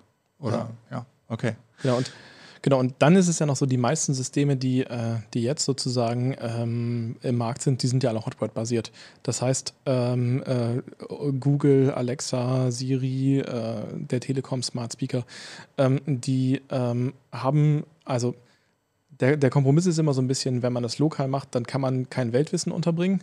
Ähm, äh, dafür braucht man die Cloud. Aber zu erkennen, ob ich jetzt gerade angesprochen würde, also diese Hotword Detection, das Erkennen von äh, Alexa, ähm, das Geht passiert. sie gerade wieder überall an, gerade wenn die Leute den Podcast gucken. Das ist immer unglücklich, aber ist so. Äh, sorry. Äh, Ja. Alexa, Alexa, kauf Klopapier. Zack, ne? äh, wir, wir, hatten, wir haben äh, tatsächlich, äh, wir, hatten, wir hatten eine Alexa bei uns im Büro stehen und es war, ähm, äh, das war eine Freude, die, die lief halt auf, äh, auf meinen äh, Amazon-Account und das war eine Freude, die haben mir alles Mögliche in den Warenkorb gepackt. Also das, Sehr schön. Ähm, genau, aber, aber dadurch, dass man halt, äh, also dadurch, dass die meisten Systeme halt so funktionieren, okay, ähm, äh, sie warten erst auf das Hotword und erst danach fangen, fangen sie an, in die Cloud zu streamen, sind es halt nicht per Default, also wenn sie so funktionieren, wie sie sollen, ähm, sind es halt keine Wanzen. Also es wird halt nicht alles weggebroadcastet. Okay. Und das Ja, aber Hängt natürlich ein bisschen ist das davon ab. immer so? Also, weil ich, wollte sagen, da wäre ich jetzt auch ein bisschen vorsichtig. Also, Ja. weil auf der einen Seite ist natürlich so, du hast, du hast zu Recht gesagt, wenn sie so funktionieren, wie sie sollen. Also, Ja. natürlich weiß man auch, es gibt immer dann wieder Fälle, wo sie halt zuhören, obwohl sie es eigentlich nicht sollen und dann äh, Sachen drin schicken, die. tragische Software-Bugs. Genau, und das tragische Softwarebugs, das ist das eine, das ist das Unabsichtliche. Ja. Das andere ist, also ich glaube, ähm, man wäre doch ziemlich blauäugig zu denken, dass zum Beispiel jetzt Amazon technisch nicht in der Lage wäre, zuzuhören über Alexa, wenn sie das wollten. Oder aber, sagen wir mal, ähm, ohne jetzt da gleich in den Abgrund der Verschwörungstheorien oder so einzutauchen, ähm, glaube ich doch, dass Sicherheitsbehörden in den USA durchaus Zugriff. am Amazon sagen können, ich brauche Zugriff auf diese Alexa in diesem Haus und dann kriegen sie diesen Zugriff und dann können Ja. sie dazuhören. Defini definitiv. Also das ist, das ist das Risiko, was da mitschwingt. Ähm, da gibt es ähm, tatsächlich in dem Augenblick, wo man, also es gibt eine, eine Hardware-Vorschrift, die wird auch sogar äh, geprüft für alle ähm, Alexa-zertifizierten Geräte. In dem Augenblick, wo der Mute-Schalter gedrückt ist, und der Mute-Schalter, es muss ein Hardware-Schalter sein. Ist das tatsächlich ein Hardware-Schalter bei Alexa? Ähm, ja. Ja.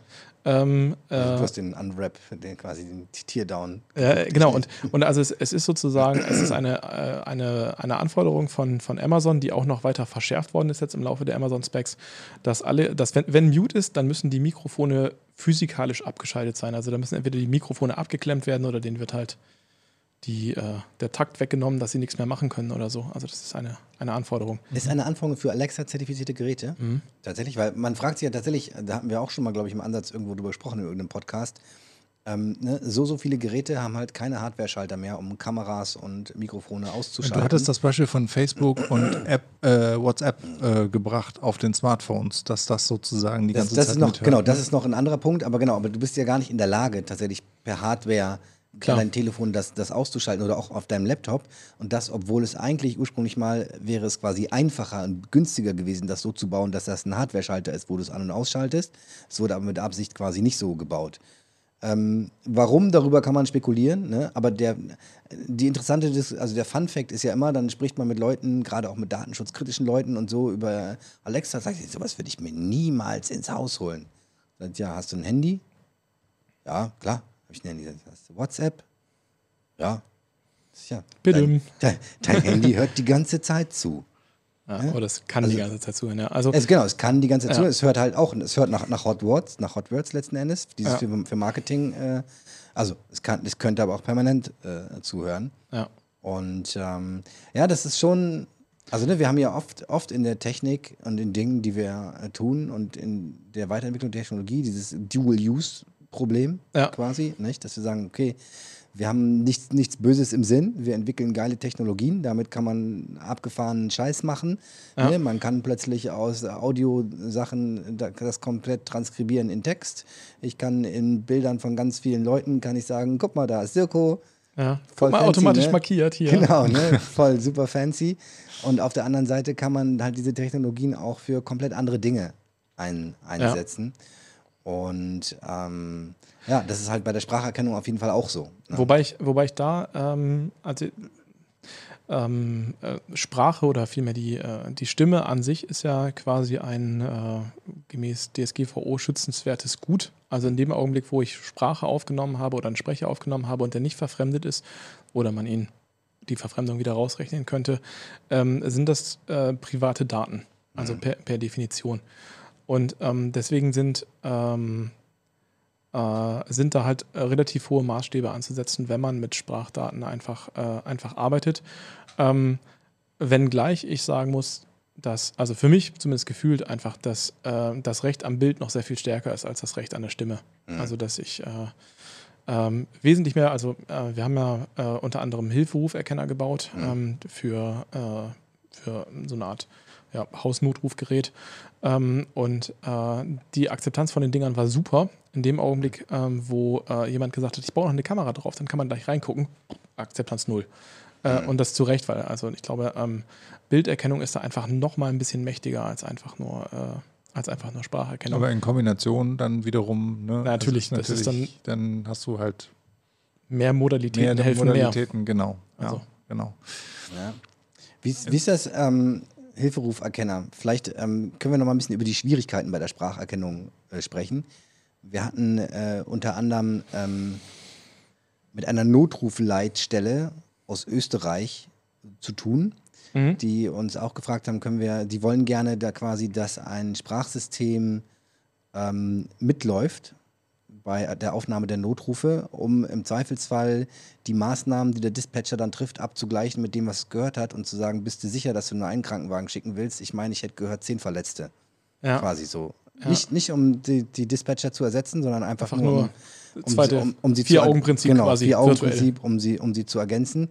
Und es ist natürlich so, da in den österreichischen Bergdörfern ähm, verstehe ich wahrscheinlich potenziell teilweise schon wenig. Wie weit sind wir in diesem Bereich, so Dialekte und, und Abwandlung auch zu erkennen? Muss man da jedes Mal tatsächlich einen komplett neuen Erkenner bauen oder sind das dann so Feintunings, Abwandlungen oder kann man tatsächlich auch inzwischen robuste Modelle bauen, wo man sagen, pass auf, wenn ich Hochdeutsch spreche, funktioniert super und wenn du Bayerisch sprichst oder Sächsisch oder so, dann funktioniert es auch. Ähm, äh, der, der, sagen wir es mal so, der Übergang ist fließend. Also das ist so ein bisschen schwierig pauschal zu beantworten. Wenn es jetzt halt nur ein, ein Einschlag ist, irgendwie, wenn es nur ein Dialekt ist, dann ähm, sind die Systeme mittlerweile relativ gut. Aber wenn jetzt, ähm, äh, also was hatten wir mal? Äh, Wahrscheinlich der einer ist, der, spricht der ist, oder so. der ist beim Bahnhof, der ist da, wo die Bahn am Gehen tot. okay. Ja. Äh, da, also selbst wenn da das akustische Modell noch äh, die richtigen Phoneme erraten würde, ähm, dann äh, wäre das Sprachmodell halt komplett viel adaptiert. Also Ja. das, das heißt, ähm, also trotzdem, wir als Menschen können das ja. ja, aber Interessanterweise. solche Sachen wie Also Dreiviertel, dann- aber solche Sachen wie Dreiviertel zwölf, das musste man mir erklären, bis ich erklärt habe, welche ich, ich Uhrzeit komme aus das Berlin, ist. ich weiß, was das ist. Ja. Drei Ich glaube aber- zwölften Stunde. Ich glaube, Menschen, oder ähm, würde ich jetzt mal so in den, in den Raum stellen, ich glaube, wir Menschen können halt immer Kontext zur Hilfe nehmen. Ich glaube, das können wir, wir, also wir haben dann etwas mehr, mehr zur Verfügung als den Kontext. Drei, Also drei, dreiviertel zwölf, wie spät ist das?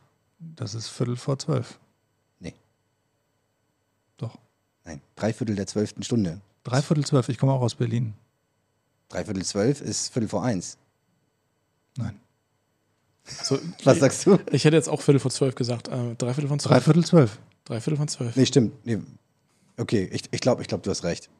Aber ich, äh, Ich glaube, glaub, also, weil, aber ich, weil, ich, aber ich es- bin es- damit es überhaupt bedeutet- nicht vertraut Nee, eigentlich. Ich hatte nur Kollegen, die Es, das. es, äh, es bedeutet nämlich, also drei Viertel der zwölften Stunde Genau. Sind um. Und die zwölfte, wenn die zwölfte Stunde um ist, na, äh, äh, dann ist es zwölf. vier, vier Viertel zwölf, eins. zwölf. Genau. Wenn die Stunde um ist, ist es immer zwölf. Ne? Ja. Ja. sehr schön. genau. Ich bin, bin Julian guckt das gerade Berlin. nach. Julian, Sehr gut. grad, Julian will es nochmal kontrollieren. Ich weiß nicht, wie alt warst du, als du Berlin verlassen hast? Mal ganz kurz die Frage. Ähm, 19. Siehst du, ich war nämlich zehn und ich musste dann in Köln äh, ziemlich hart lernen, was Viertel vor zwölf und Viertel nach zwölf und ich musste Hm, mich umstellen, um mich sozusagen äh, da äh, anzupassen und ich Ja. glaube, dass äh, deswegen, das war so ein Überlebenstraining. Ich musste es einfach ganz schnell transferieren können. okay. So. Ähm, Guck mal, Viertel vor zwölf, genau, dreiviertel zwölf. Dreiviertel zwölf, Genau, ja. aber Ja. wie kamst du jetzt gerade darauf? Also ich glaube halt Kontext. er- er hat das gesagt. Äh, Kontext ist tatsächlich wichtig. dabei. Ja, also genau. um, um, diese, um diese Transformation hinzukriegen, okay, er hat Bahnhof gesagt, irgendwie Uhr und dann packst du es irgendwie in die richtige Reihenfolge und das kann, da sind wir halt, äh, das, das ist der Spracherkenner ist da, hat da Genau, aber nicht unter Umständen kann, kann sowas dann ja, also das ist ja, äh, wenn man halt so ein, so ein Sprachinteraktionssystem hat oder auch so einen Sprachassistenten oder ein Chatbot, ähm, dann kommt ja in der Regel nach der Spracherkennung noch eine Interpretationsstufe, Ja. sozusagen äh, Natural Language Processing, Natural Language Understanding, ähm, wo, ähm, wo man solche Fehler dann auch wieder ausbügeln kann, wo man dann halt sagen kann, okay, ähm, äh, Mhm. ähm, es ist zwölf vor Bier, äh, wo man dann halt sagen kann, also die Spracherkennung sagt, es ist zwölf vor Bier, weil der vielleicht das ein bisschen Mhm. ge, naja, und ähm, dass, dass dann, äh, dass dann aber der Skill oder dass, dass, dass die Nat- Natural Language Understanding sagen kann, okay, der hat zwar Bier gesagt, äh, aber ähm, äh, wir wissen, phonetisch ist vier da ganz in der Nähe, das ist eine Wortalternative, Mhm. auch wenn das nicht das ist, was der Spracherkenner als Best Match ausgespuckt hat, ähm, wird es das sein. Und das ist dann so eine Art Kontext schon, ne? Also so einfache Kontexterklärung. Ja. Viertel vor Bier muss wohl Viertel vor vier sein. Ja. Du hast jetzt gerade was, finde ich, sehr, sehr Spannendes auch noch so angerissen. Ich meine, ähm, und zwar, ähm, du hast das Wort Understanding benutzt. Ähm, vielfach, wenn ich über Spracherkennung rede mit Leuten, wir haben ja auch, äh, also ähm, auch in der Robotik ist es, wäre es natürlich auch sehr nett, mit den Systemen einfach reden zu können ne? und dort auch, ähm, also klar, wir hatten die Waschmaschine und dann ist natürlich, wenn man irgendwie versucht, ein autonomes System zu haben, mit dem wirklich sprechen zu können, wäre gut. Ähm, Spracherkennung funktioniert gut, aber Spracherkennung bedeutet halt kein Sprachverstehen. Wie weit sind wir mit dem, mit dem Sprachverstehen? Kannst du das, äh, kannst du dazu was sagen? Weil ich glaube, das ist, zumindest wie ich es auch um jetzt über den eigenen Hintergrund erlebe, noch ein riesen Forschungsfeld, wo man halt versucht, ähm, ähm, wirkliches Verstehen der Texte. Nicht im Sinne von, ich reproduziere Texte und schreibe neue. Das, das funktioniert ja jetzt auch mittlerweile schon sehr, sehr gut. Also KI-Systeme können schon Texte schreiben, die sich auch ähm, menschlich anfühlen. menschlich anfühlen.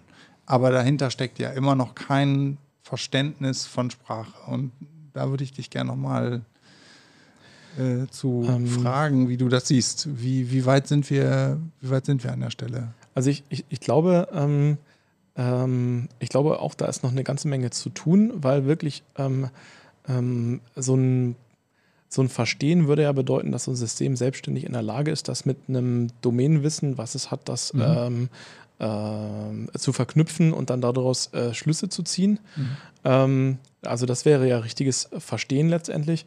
Ähm, äh, tatsächlich ist es so, dass wir für die meisten Sachen, wo wir Spracherkennung oder wo wir Sprachinteraktion brauchen, da, äh, ähm, da, da brauchen wir das gar nicht. Also einfach weil, weil äh, der, der Parameterraum oder der Handlungsraum, den man halt hat, äh, so eingegrenzt ist, dass man den unter Umständen mit ein paar Synonymen und ein bisschen äh, Flexibilität in der Wortreihenfolge so abfangen kann, äh, dass es sich trotzdem schon natürlich anfühlt. Also Okay. Ähm, zum Beispiel ähm, im Bereich Hausautomatisierung, da haben wir, ähm, also ich glaube, das heißt äh, Slot-Based äh, Management äh, oder Slot-Based Controllers gemacht. Ähm, da wird halt gesagt, okay, also zu jedem vernünftigen Befehl äh, gehört erstmal ein Hotword, äh, dann gehört dazu äh, ein Raum, dann ein Aktor, den man bedienen möchte, zum Beispiel eine Jalousie und dann halt eine Aktion, die man auslösen möchte, was weiß ich, rauf, runter oder so. Und in dem Augenblick, wo man halt sagt, okay, diese, für diese vier Slots ähm, brauche ich Wissen, das muss ich da reinwerfen. Und äh, ich definiere genügend Synonyme, ähm, Rollo, Rollladen, Verdunklung, keine Ahnung. Dann kann der Mensch im Prinzip irgendwas sagen und es fühlt sich so an, als ob das System wirklich verstehen würde. Aber in Wirklichkeit ist es nur äh, ein doofer, äh, hab ich's, hab ich's, hab ich's. Und wenn nicht, dann kann das System auch sagen, Entschuldigung, in welchem Raum möchtest du Dialogie rauf und runter machen?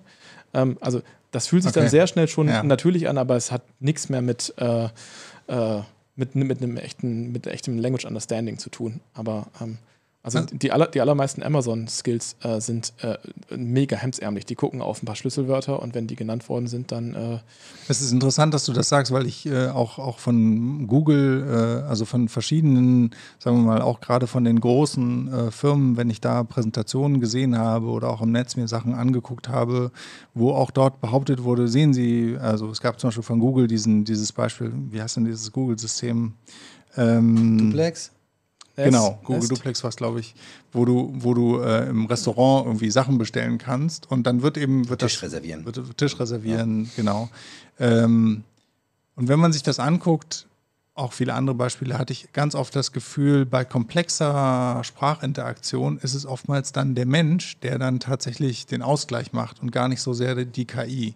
Oder das ist das Sprachsystem dahinter, weil, und das würde jetzt ja so ein bisschen passen zu dem, was du gerade gesagt hast. Ne? Die, die, es gibt so bestimmte hemdsärmlich einkodierte Sätze, äh, die fühlen sich dann natürlich an, aber genauso wie ich als Mensch mich äh, auf mein Gegenüber sozusagen normal einstelle, wenn ich jemanden vor mir habe, der irgendwie, mit dem ich ja irgendwas erreichen will, ich will ja irgendein, irgendeine Message rüberbringen, genauso machen Menschen das am Telefon dann auch. Und es ist toll, dass es funktioniert. Ich will das nicht schmälern an der Stelle, aber es ist eben nicht so, dass die, ähm, dass die KI in dem Fall oder das Sprachsystem sozusagen mehr oder weniger ebenbürtig mit dem, mit dem Anrufer in dem Fall äh, verhandeln kann, sondern da Nee. aber andere es klappt halt, ne? Also, Es weil klappt, es ja. ist tatsächlich, und es ist Aber aber, auch, also Teil, Teil ähm, des Effektes ist natürlich auch in dem Fall wahrscheinlich gewesen, dass die Anrufer nicht wussten, dass es eine Maschine ist. genau. Und man ist im Zweifelsfall vielleicht sehr viel bereiter, sich dann auch auf andere Menschen quasi einzulassen. Nicht? Und wenn dann da die Maschine gesagt hat, ich will äh, sechs Leute, will sechs Leute reservieren, und dann fragt vielleicht äh, dann der Restaurantbesitzer, äh, wollt ihr auf, auf der Terrasse sitzen oder äh, drin? Und die Maschine hat nicht genau verstanden, sagt dann wieder, sechs Leute sind wir. Dann würde halt der Restaurantbesitzer, wenn er denkt, das ist ein anderer Mensch, würde er halt versuchen, das abzufedern und dem ein, trotzdem ein gutes Gefühl zu geben und jetzt dem nicht das Gefühl geben, dass er das falsch verstanden hat, sondern dann vielleicht trotzdem sagen, gut, dann mache ich für Sie mal äh, Plätze drin, wenn das für Sie okay ist. Genau. Ja, das ist okay für mich. Ne? Und dann geht das so weiter, Ja. weil der Mensch das abgefangen hat Genau, quasi. Ne? richtig. Ja, genau, Aber das ist genau ja- Äh, ja, das stimmt, aber ähm, ich meine, die Frage ist halt, wann ist das, ähm, ähm, wann ist das Sprachinteraktionssystem äh, so flexibel, dass es quasi sozusagen im Fang, Empfangbereich von dem Menschen äh, liegt, dass er das einfach äh, sich einfach daran anpasst.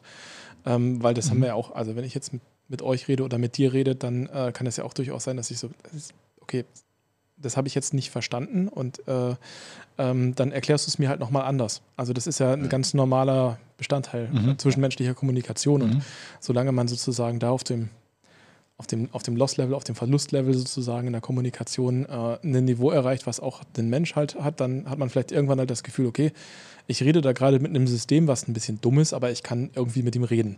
Ja, und ich Und- glaube tatsächlich in der Interaktion, in den Beispielen hatten die Leute nicht das Gefühl, dass sie mit einem dummen System reden, sondern es war eher so, also genauso wie du jetzt gerade beschrieben hast, es war eher so, es gab dann vielleicht so wahrgenommene Bruchstellen, die dann mh, oftmals durch den Menschen abgefangen wurden, aber es war eigentlich eine ganz normale Unterhaltung.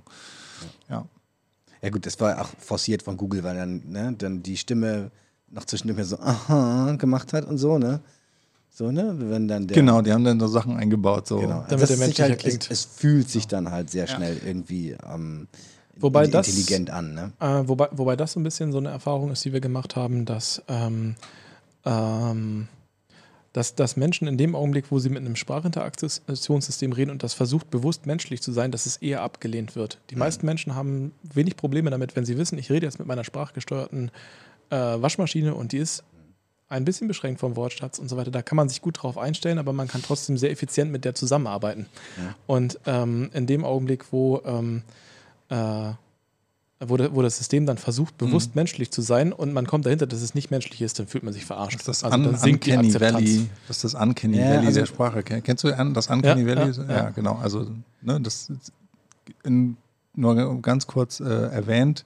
Das gibt es auch. Ich glaube, es kam eigentlich aus der auch aus dem stark visuellen Bereich, dass eben wenn Computergrafiken umso menschlicher sie werden, umso realistischer sie werden, dann gibt es halt lange Zeit, äh, ähm, fühlt es sich, ähm, sagen wir mal, gut an, auch in Computerspielen. Und dann gibt es irgendwann so einen Bereich, da wird das System versucht, sehr echt zu sein und dort fühlt man sich dann irgendwie. Die Menschen finden das gruselig. Die Menschen finden es Dann finden die gruselig. Lo- unheimlich. Genau, genau. Und das ist vielleicht dann so ein ähnlicher Ja. Effekt äh, in der Spracherkennung, wenn man das Gefühl hat, okay, jetzt, jetzt kann ich nicht mehr eindeutig sagen, ich rede mit einem technischen System, aber menschlich ist das auch nicht, was mir da entgegenkommt. Ne? Also Auf der anderen Seite, gab, wir hatten auch schon mal auf einem Meetup, ähm, aus einem, auch, äh, auf einem Chatbot-Meetup war es hier, glaube ich, in, in Bremen, die Diskussion, ob das potenziell auch zu einer Verrohung der Umgangsformen führt, weil dann auch nämlich quasi die Kinder aufwachsen mit Alexa Licht Wohnzimmer 100. Ne, aber nur, so, nur in so einem Befehlston quasi in, interagiert wird. Nur die notwendigsten Informationen werden mitgegeben und äh, verändert das irgendwann dann auch das Sprachverhalten gegenüber anderen Menschen. Ne? So, Kinder das- das- ins Bett. Das, das glaube ich. Äh, okay, das, okay, dann, dann ja. Äh, nein, aber ich, ich, ich glaube, das ist. Ähm, äh, äh, ich, Fernseher ich glaube, aus. Die Gefahr, Jetzt. ich, ich glaube tatsächlich, die Gefahr besteht äh, nicht, weil wir auch als Menschen ja gewöhnt sind, mit diversen Personengruppen und Personen auf unterschiedlichen Ebenen zu kommunizieren. Und ähm, äh, ich glaube, das ist dann halt eher so, wie wir gelernt haben, ähm, vernünftig auf dem Touchscreen zu arbeiten. So lernen wir auch vernünftig mit Voice-Interfaces zu interagieren. Und es ist dann halt, ich interagiere mit einem Voice-Interface Ja. und äh, ich, also ich glaube, dass da die Gefahr, dass man das überträgt, in, ich rede jetzt so mit meinen Kindern, äh, Und es ist ja auch un unterscheidbar. Außerdem die Beispiele, die du gerade gebracht hast, die gab es auch vor 30 Jahren und da gab es noch. also, Kinder waren ins Bett. Zähneputzen, Fernseher zack, aus. zack. Ja, Nein. genau. Also Genau. es waren, waren nur plakative Beispiele für das, das Ja. quasi sich, sich auch fortsetzen könnte in, ja, in den privaten Also Bereich. ich glaube, in dem Moment, wo Sprachinteraktion so natürlich wäre, dass sie sozusagen von einer menschlichen Unterhaltung nicht mehr, äh, also unterscheidbar wäre, ich glaube, dann können Effekte passieren, dass sozusagen auch mh, Gesellschaften vielleicht auch, sagen wir mal, Sprache ändern.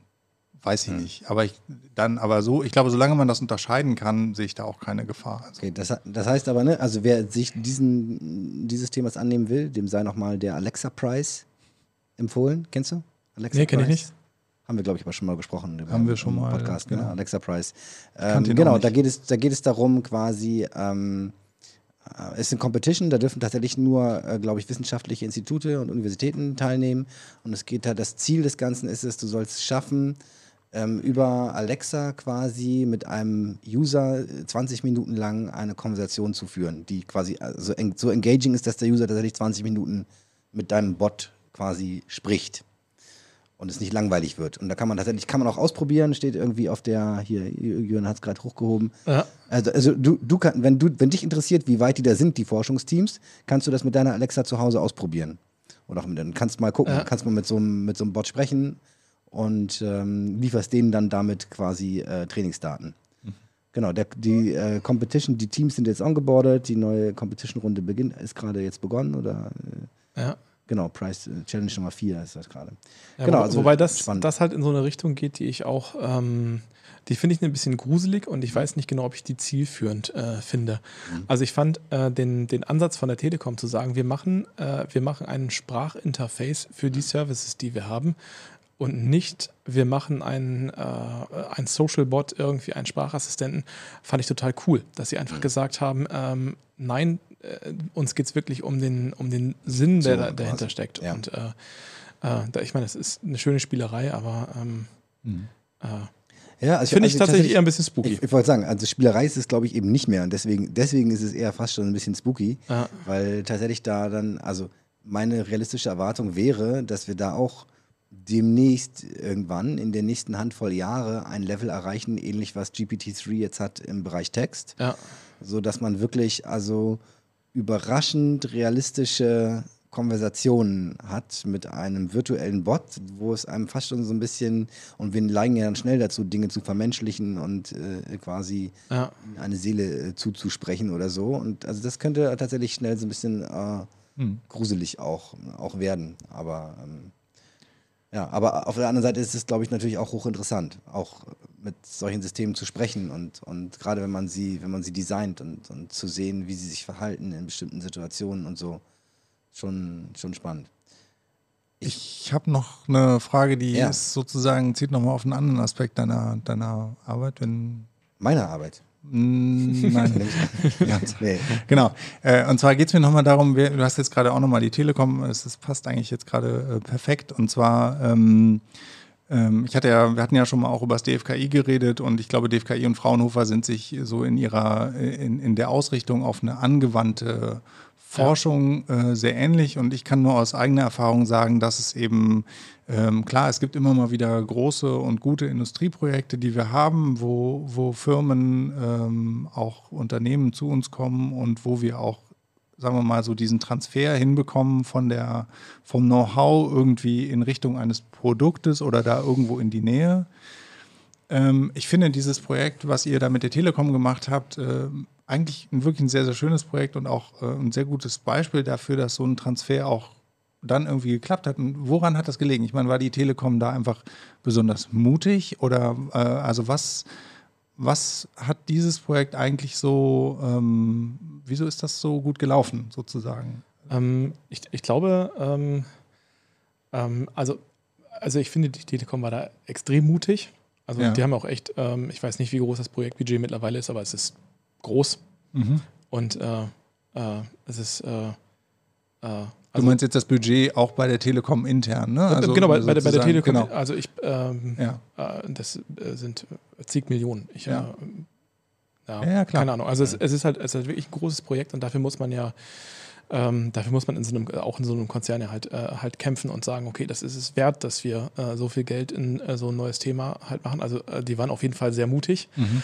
Ähm, und ich, ich glaube, ähm, was, ähm, was das Projekt für uns ähm, erfolgreich gemacht hat, war, dass wir von Anfang an mit dabei waren und dass die gesamte Entwicklung sehr ähm, sehr nutzergetrieben, sehr customer-driven halt war. Also dass wir ähm, uns wirklich an den, äh, dass wir halt wirklich an den Applikationen entlang entwickelt haben, dass wir immer wieder äh, echte Probleme gelöst haben. Und äh, ich glaube, dass, äh, dass, dass, dass der Transfer von Forschung dann klappt, wenn man zuerst das Problem hat und dann an der äh, mhm an der Lösung arbeitet und nicht, dass man denkt, oh, ich habe jetzt was Cooles erfunden und ich äh, mache jetzt außer Forschungseinrichtung was und ähm, mhm. ähm, schreibe jetzt drei, vier, fünf äh, große Förderprojekte irgendwie, habe dann die ersten paar Millionen da rein investiert und fange mir fang erst dann an, wirklich einen Kunden zu suchen. Und, mhm. ähm, und sowas geht immer schief. Also mhm. das ist bislang, glaube ich, bei den meisten großen Forschungsprojekten, auch im Bereich Spracherkennung, da gab es ein paar, die echt äh, etliche Millionen in den Sand gesetzt haben. Mhm. Und ähm, da äh, hat im Zweifelsfall einfach auch dann der gefehlt, wo ähm, die halt einfach mal den Business Case nachgezogen haben und die mhm. gesagt haben, okay, wir machen dieses Projekt wirklich weiter, weil äh, wir wollen damit wirklich Geld verdienen und nicht nur, äh, damit kann man hypothetisch mal Geld verdienen, wie das mhm. bei vielen Forschungsprojekten ist. Mhm. Also jetzt das ist kein Rant gegen Forschungsprojekte, äh, die sind, ja, glaube ich, gerade aber, ich, aber ich bin da bei dir, ich sehe das auch ein bisschen kritisch. Ähm, habe auch just, just tatsächlich heute auf dem Fahrrad auf dem Weg zur Arbeit, habe ich drüber nachgedacht, ähm, ob man das tatsächlich nicht nochmal irgendwie komplett überarbeiten müsste, eigentlich diese Art und Weise, wie Forschungsprojekte tatsächlich ablaufen. Ja, also ich, ähm, ich glaube, es liegt halt äh, viel an der, ähm, also zum einen ähm, muss nicht jede Forschung immer auf einen Business Case oder auf eine Applikation rauslaufen. Vollkommen korrekt. Ne? Äh, aber ich glaube, zum anderen ist es tatsächlich so, also deswegen sehe ich halt auch da ähm, so Einrichtungen wie, wie Fraunhofer oder DFKI äh, sozusagen, die sind eigentlich vielfach, also zumindest bei uns ist es so, wir sind sehr viel über öffentliche Förderprojekte, also machen viel, viel Forschungsprojekte, die eben irgendwie mit einem ja, Demonstrator, was, also auf jeden Fall mit einem noch nicht Produkt irgendwie enden. Aber dann ist halt auch die Frage, wer macht denn dann eigentlich diesen, also woher kommt dann dieser Transfer? Das kann ja eigentlich, äh, also die, die, die Forschungs, sage ich jetzt mal, Institute können das ähm, sehr schlecht selber wuppen. Fraunhofer ist natürlich jetzt noch deutlich größer, aber ich meine, auch ihr werdet wahrscheinlich. Man braucht halt auch die Leute dafür. Und die Leute, die, äh, die in Forschungseinrichtungen arbeiten, sind Leute, die Forschung mögen und nicht die Leute, die Business mögen. Das also. kommt auch noch erschwerend hinzu. So, also das heißt, ich sag mal so, bei uns wäre es auf jeden Fall so, der Wunschkandidat wäre immer, dass ein Unternehmen, ein mutiges Unternehmen oder eine mutige Gruppe von Leuten hinkommt und sagt, okay, wir finden das so spannend, wir haben, äh, das passt in das, was wir machen wollen. Wir machen jetzt mit euch, gehen wir jetzt die nächsten drei, vier Jahre, wie auch immer, fünf, sechs äh, und mach, machen diesen Transfer. Das passiert aus meiner Wahrnehmung aber viel zu selten, dass genau diese Konstellationen zustande kommen, obwohl eigentlich sehr viel Forschungs-Know-how, das sagen wir auch immer, ne, dass wir in Deutschland so viel Forschungs-Know-how haben. Das haben wir auch. Ich glaube, die, die, die Forschungseinrichtungen, die Universitäten sind voll davon, aber dieses, dieses Rüberhieven auf, die, auf das Produkt, das funktioniert eigentlich immer nur dann, wenn, wenn, wenn mutige Entscheidungen getroffen werden. Zumindest denke ja, ich. Ja, also, wobei ich, ähm, ich glaube, man darf auch nicht äh, vergessen, also eine Äh, ein Freund von mir hat in einer, bei einem großen Automobilisten in der Vorlaufforschung gearbeitet und da ist es so, dass eine von zehn Ideen, die sie sozusagen im Vorlauf ernsthaft beforscht haben, sind in die Serie gekommen. Mhm. Und der Rest war für die Tonne. Mhm. Das heißt, also wenn man sozusagen äh, in, in der Vorlaufforschung sind, also und das sind wir letztendlich, das ist ja ungefähr das Niveau, in dem wir auch ja. bei Fraunhofer halt spielen, mhm. dann ähm, dann ist es selbst so, dass, dass Firmen, die wirklich rein, äh, rein betriebswirtschaftlich orientiert sind, ähm, auch nur 10% von den Vorlaufprojekten irgendwie durch die Tür kriegen. Also da muss man halt immer so ein bisschen im Kopf haben, okay, dass. Ähm, Was passiert denn mit den anderen neun? Ähm, also werden die einfach dann stumpf abgesägt oder? Ähm? ähm ah, das, das, ist ganz unterschiedlich. Also wir haben halt so ein, so ein paar Projekte, die ähm, und also lustigerweise war die Spracherkennung tatsächlich auch eher zu Anfang so ein Projekt, wo es, äh, wo es nicht so viele Kunden gab, aber eine coole Technologie und wo wir uns immer so ein bisschen so an den Kunden entlang geschlängelt haben, bis es dann halt irgendwann einfach auch, weil sich der Markt entsprechend weiterentwickelt hat, angefangen hat zu fliegen. Mhm. Und es gibt halt Projekte, wo man dann halt nochmal ein bisschen mehr in die Richtung dann halt weiter forscht und dann ein bisschen mehr in die Richtung und guckt, äh, wo sind da halt Applikationen und äh, manchmal kriegen die Themen dann noch die Kurve und landen dann letztendlich ganz woanders. Manchmal ist es aber halt auch einfach so, dass man sagt, okay, ähm, in den Bereich, ähm, also wir haben zum Beispiel mal sehr stark im Bereich Usability und Interaktion bei uns, als wir ein, ein Team, was da gearbeitet hat und das ähm, ähm ist äh, ja, relativ stark runtergefahren worden, einfach weil mhm. äh, ich, ich finde aber auch, also tatsächlich, ich glaube, was ihr wahrscheinlich immer nicht so richtig auf dem Zettel habt, weil in den Forschungsprojekten kriegen ja die Forschungsinstitute meistens 90 oder 100 Prozent der Kosten, die man ansetzt, quasi erstattet. Bei den Unternehmen ist es ja nicht so. Wenn nee, wir als Unternehmen ja. ein Förderprojekt machen, dann müssen wir 50 Prozent der Kosten selber zahlen. Ja. Das heißt, ich, und dann darf hinterher, also ich kriege nur 50 Prozent nur meiner Kosten erstattet. Ich wäre, selbst wenn ich 100 Prozent meiner Kosten erstattet bekommen würde, wäre es ja immer noch nicht okay, weil als Unternehmen muss ich auch eine Marge erwirtschaften irgendwo. Ne? Ich kann, ja. ich habe ja. auch noch andere Kosten und ähm, will vielleicht auch einen kleinen Puffer aufbauen, äh, ne, damit ich nicht gleich die Leute rausschmeißen muss, sobald irgendein Projekt zu Ende ist oder so. So, das heißt, ähm, als Unternehmen kriege ich aber nur 50 Prozent der Personalkosten äh, äh, in, erstattet. Und es darf aber am Ende nichts rauskommen, was ich tatsächlich benutzen kann. Hm. Weil sonst wäre es, sonst wäre es, es heißt immer vorwettbewerblich und so weiter. Ne? Ja. Ähm, und ich glaube, das macht, also das hemmt wirklich die Innovation in den kleineren und mittleren Unternehmen, weil du dir das als kleines und mittleres Unternehmen ist es einfach, also auf Deutsch gesagt, meistens, in den allermeisten Fällen zu risikoreich und Quatsch dann. Mhm. Weil, weil, also ne, wenn der Case so brutal einfach wäre, dass du sagst, alles klar, da muss ich ein bisschen was investieren in die Entwicklung, aber dann, dann wenn das läuft, so. ey, dann mache ich doch da keine, was habe ich da alles an der Backe, wenn ich ein Forschungsprojekt draus mache? Ne? Ja. Ne, da muss ja. ich immer alles reporten, die ab in der ganze Overhead, das will ich dann gar nicht. Dann mache ich so. So, und wenn ich tatsächlich das mal die Unterstützung bräuchte, weil ich sagte, na, das könnte, das könnte vielleicht was sein, ne? Dann ist aber trotzdem noch mein Risiko halt sehr, sehr hoch. Und ähm, im Zweifel, ich sehe das genauso wie du. Deswegen machen halt aus meiner Sicht auch immer die gleichen. Also es gibt halt ein paar Firmen, gerade größere Firmen meistens, die sich, ein paar kleinere auch, die sind dann sehr spezialisiert, aber auch größere, die haben dann Abteilungen, die sind spezialisiert auf Förderprojekte, die wissen, wie man Projektanträge schreibt. Ähm, so dass es dem Projektträger gefallen, quasi, ne? Ja. Ähm, äh, und die wissen, wie man das, die abrechnet, weil das auch aufwendig ist. Und die wissen, wie man das macht, dass ich dann quasi ähm, ja, dass sie die Ressourcen alle so hinrechnen, dass es sich hinterher für sie funktioniert quasi. Ja. Ich will da niemandem was unterstellen, aber ich glaube, es ist durchaus nicht ganz unüblich dann, dass Firmen hingehen und sagen, okay, mein Aufwand ist doppelt so hoch wie der, den ich in Wirklichkeit ich habe. Es mal weil ich mehr Personenmonate rein. Genau, und dann hinterher und dann nicht und dann machen die Leute noch was anderes. So. Ja. Und das ist doch nicht, ich meine, das ist doch scheiße. Also, ist, also und ich, ich glaube nicht, dass man so nachhaltig Innovationen wirklich äh, breit fördern kann. Ich glaube, für die Forschungsinstitute funktioniert es ganz gut soweit, ähm, aber für die Wirtschaft halt nicht. Und ich glaube, auch die Forschungsinstitute werden sehr stark davon profitieren, wenn der Pool von Unternehmen, die sich in diesen Förderprojekten äh, äh quasi da mitmachen, wenn der deutlich breiter und größer wäre und da auch andere Unternehmen mal reinkommen würden. So hat man halt immer seine zehn üblichen Verdächtigen, die man ansprechen kann für ein Förderprojekt. Ne? Weiß nicht, wie das seht, aber ich habe also ich, ja, ich habe tatsächlich heute Morgen auf dem, auf dem also Weg, auf dem Weg zu, zur Arbeit habe ich drüber nachgedacht, ob das nicht, weil wir auch gerade wieder irgendeine Anfrage da hatten und dies und das, wo ich dachte, ey, eigentlich ist das doch echt echt bescheuert, ne? Da, da ich habe ich, hab ich, ich, ich, ich hab von vornherein schon keine Lust, ein Förderprojekt zu machen, weil ich keine Lust habe zu bescheißen, auch quasi in Anführungsstrichen. Ja, Und weil das aber alle so machen, also ähm, dass, dass du wenigstens 100% der Kosten dann wieder kriegst.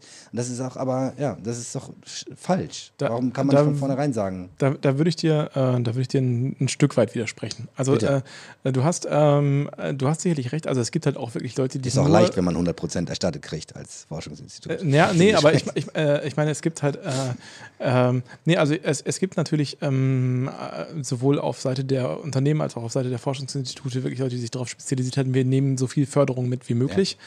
Ähm, ähm, und das, das, das finde ich halt auch mal schwierig. Also ähm, gleichzeitig, wenn man jetzt sagt, okay, wir wollen ein, ähm, äh, wir wollen äh, ein neues Thema erschließen und man arbeitet mit einem Partner zusammen, der wirklich, und das ist eigentlich das größere Problem, finde ich, also dieses, diese ein bis zwei Jahre, die man nach Forschungsende hat, bis man sozusagen im Idealfall ein Produkt draus macht, die braucht man tatsächlich, wenn man ernsthaft Vorlaufforschung betreibt, wirklich oft, ähm, um daraus dann auch wirklich ein Produkt zu machen. Und das sind Sachen, die sind zum Beispiel für, einen, äh, für ein Forschungsunternehmen vielleicht überhaupt nicht mehr interessant, äh, wie man jetzt welche Spritzgussform in Asien dreht oder so. Ähm, aber ähm, das, ähm, Ja, aber auch, da machen sich das, die, also ich glaube, da macht ihr euch das ein bisschen einfach, weil ganz, das ist ja auch unser Ansatz äh, bei, bei uns bei Recherche, sagen, weißt du was, in, in der Forschung, da werden halt die Produkte, die, die Ideen immer nur getrieben bis zum Demonstrator. Aber das wirklich in der Produktion einzusetzen, da sind auch ganz oft noch quasi in, in der Ja. Wissenschaft an sich, in, in, in der, der Science-Part, muss nochmal massiv angepasst werden und Algorithmen müssen massiv anders gebaut werden, Ja. weil das ansonsten in der Praxis nicht funktioniert. Und es ist doch total schade auch, dass ihr da nicht mehr mitmachen dürft, letzten Endes, in diesem Part. ähm, äh, dürfen wir, aber halt nicht im, in der Konstellation von diesen, äh, von diesen Forschungsprojekten. Ja, Genau, und also ich, ich, glaube, ich glaube, wenn man die Förderprojekte so versteht, dass sie, dass sie halt wirklich Vorlaufforschung sind, dass man halt sagt, ähm, das sind Sachen, die passieren oder die starten im Idealfall äh, einfach fünf, fünf Jahre, bevor da draußen ein Produkt werden soll. Ja, was, was, ist sie- was ist das denn allein schon in der heutigen Zeit für ein Produkt? Ja, genau. Also das, das, das, das wäre ein Kritikpunkt. Also weil wenn, also wir haben immer wieder ähm, auch, ähm, man entwickelt eine, eine coole Idee ähm, und sagt, okay, ähm, äh, kriegen wir das irgendwie so finanziert oder brauchen wir dafür einen Förderantrag? Weil manchmal äh, heißt es halt einfach, okay, wir müssen da, äh, keine Ahnung, 60 Personenmonate reinsetzen und äh, also dann, äh, ja, dann wird es halt für ein KMU, wird es dann schnell auch ähm, auch zu teuer. Ja. Ähm, aber man muss halt auch immer abwägen äh, äh, zwischen, ähm, äh, ich meine, wenn ich jetzt ein Forschungsprojekt beantrage, bis es losläuft, das sind ähm, je nach Förderlinie, wenn es gut läuft, drei bis vier Monate, kann aber auch ein Dreivierteljahr sein, bis da ein Projekt wirklich startet. Mhm. Ja. Und dann hast du nochmal drei, zwei bis drei Jahre, die das Forsch- Forschungsprojekt läuft und dann noch ein bis zwei Jahre, bis es dann wirklich ein Produkt viel raus zu wird. langsam. Und Ja. das, das ist langsam, aber ähm, wir haben halt auch total viele Sachen, ähm, wo wir direkt ähm, mit dem Kunden zusammenarbeiten und wo wir halt versuchen, okay, ähm, also gerade auch jetzt im Bereich Spracherkennung haben wir halt viel Know-how über, über ähm, Förderprojekte aufgebaut. Ähm, und da war es total wichtig, dass da die, ähm, ähm, die, die, die Industriepartner mit dabei waren. Und wenn sie bei den Personenmonaten ein bisschen getrickst haben, ist ist es mir auch egal, weil für mich war es wichtig, dass die in den Förderprojekten dabei sind, ähm, damit wir nicht komplett irgendwie am Bedarf vorbei entwickeln. Also, dass wir wirklich immer jemanden dabei haben, der uns sagt, also was un- ist denn eigentlich wichtig? Unbedingt, unbedingt. Also Aber wenn es schnell gehen muss, dann muss man eine andere Lösung finden als jetzt ein äh, BMBF gefördertes Projekt. Also ich denke halt, wer halt wie trickst und so, ich meine, das lassen wir jetzt mal dahingestellt, aber ich glaube, was mir eigentlich wichtig war, ähm, ich glaube, wir haben einfach diese starke Forschungssäule, aber wir haben halt dieser Schritt danach, ähm, dafür gibt es irgendwie keinen richtigen Plan. So, also diese Phase danach, ne, gerne auch mit dem Forschungsinstitut oder äh, wie auch immer, also dass man, äh, dass man ähm, man tut halt so, als ob der, als ob beim Demonstrator oder wie auch immer ich es dann nenne, das ganze Ding halt aufhört. Aber das ist halt nicht so. Ne? Also wir haben ganz oft dieses Beispiel. Viele, viele, ähm, viele Unternehmen kommen zu euch, zu uns, ähm, äh, finden das auch hochspannend, aber natürlich, äh, es gibt keinen Plan für diesen Transfer. Den muss man irgendwie immer selber finden. Deswegen denke ich halt, wenn es solche Erfolgsgeschichten gibt, dann muss man die eigentlich mal zusammentragen und sich mal überlegen, okay, was ist denn da eigentlich gut gelaufen und was fehlt denn Aber eigentlich? es war überhaupt kein Forschungsprojekt. ja, Es war ein reiner Industrieauftrag. genau. Aber ihr hattet, ihr, aber äh, das Wir war waren aber früh mit dabei. Also ich glaube, ein, äh, damit solche Projekte gut laufen, äh, das Wichtigste ist, ähm, also wenn da ein Forschungsanteil ist, die Leute die Forschungsleute auch früh mit einzubinden, dass man da halt auch früh in den Dialog kommen kann und gucken kann, was geht. Und deswegen, das, das, Und- das ist aber so ein bisschen der Ansatz, den ich meinte. Vielleicht muss man tatsächlich eigentlich dieses Konzept der Förderprojekte sich nochmal frisch anschauen, so First Principles Thinking mäßig und sich überlegen, sich sowas anschauen, was hat da gut funktioniert. Genau. Ne? Ähm, und wie, wie geht das eigentlich sonst normalerweise danach weiter? Wo hakt das eigentlich? Ähm, und dann sehen, da gibt es Lücken, ähm, wo Unternehmen mehr oder weniger vielleicht gezwungen werden zu tricksen, weil sonst würden sie es gar nicht machen. Das kann ja nicht das Ziel sein, ne? Nee, das was, ist, sowas, äh, sowas nee. zu bauen. Also- Also warum, warum versuchen wir nicht quasi äh, Programme zu bauen, die sagen, pass auf, die, die die Erfolgsfaktoren, die wir gesehen haben aus Förderprojekten oder auch aber aus normalen Industrieprojekten, wir sagen, das war wichtig, dass wir früh dabei waren und so weiter. Ja. Wie können wir das ermöglichen, dass Unternehmen und Wissenschaft so zusammenarbeiten können Genau. und dann auch auf eine Art und Weise, die quasi vom, vom Speed her irgendwie akzeptabel ist, auch für eine größere Range von Unternehmen, nicht nur für die, die sich Inhouse-Forschung quasi in dem Sinne leisten Ja. können. Ja. Ähm, und genau, und so das ist dann, und das ist dann am Anschluss, wenn man dann quasi, also dass man nicht da aufhört, notwendigerweise, wo es nur ein Demonstrator ist. Und ich, ich verstehe den Punkt, ne, mit Wettbewerbsverzerrung und so weiter. Dann gibst du quasi, hast du öffentliche Gelder Ja, ja. und hast dem Unternehmen äh, jetzt ermöglicht, irgendwas zu finanzieren. Aber da kann man ja Mittel und Wege finden, auch und unter Umständen auch. Dass man, das, keine Ahnung, ich äh, denke jetzt nur gerade laut, dass man sonst im Zweifelsfall sagt, okay, und im Zweifelsfall, wenn es dann tatsächlich funktioniert und wir haben tatsächlich was gebaut, was durch die Decke geht, dann musst du vielleicht noch wiederum äh, wie so eine Art Kredit dann Ja, wieder was Erfolgsprämie zurückgeben oder so. oder genau, wenn es ja. halt nicht geklappt hat, dann nicht oder so. Da wird wird ja kein Unternehmen sagen, nee, mache ich nicht. Ne? Ja. Klar, wenn, wenn ich erfolgreich bin, dann, wenn das erfolgreich läuft und ihr habt tatsächlich geholfen, hier mein Produkt zu finanzieren, gut, dann muss ich wohl was zurückgeben, weil, ne, Ja, sonst ich, ich glaube, da muss man einfach so eine, so eine Balance auch einfach zwischen Genau. wirtschaftlichem Risiko und, Und, und aktuell, äh, scheint sie Subvention mir, halt finden. aktuell scheint mir, also aktuell finde ich das System nicht attraktiv. Ich habe Hm. tatsächlich keine Lust, Förderprojekte zu machen. Ja, und es sind viele Unternehmen, Weil es die. ist langsam, da Genau. kommt hinterher nichts Funktionierendes bei raus. Ja. Dem möchte ich müsste- widersprechen.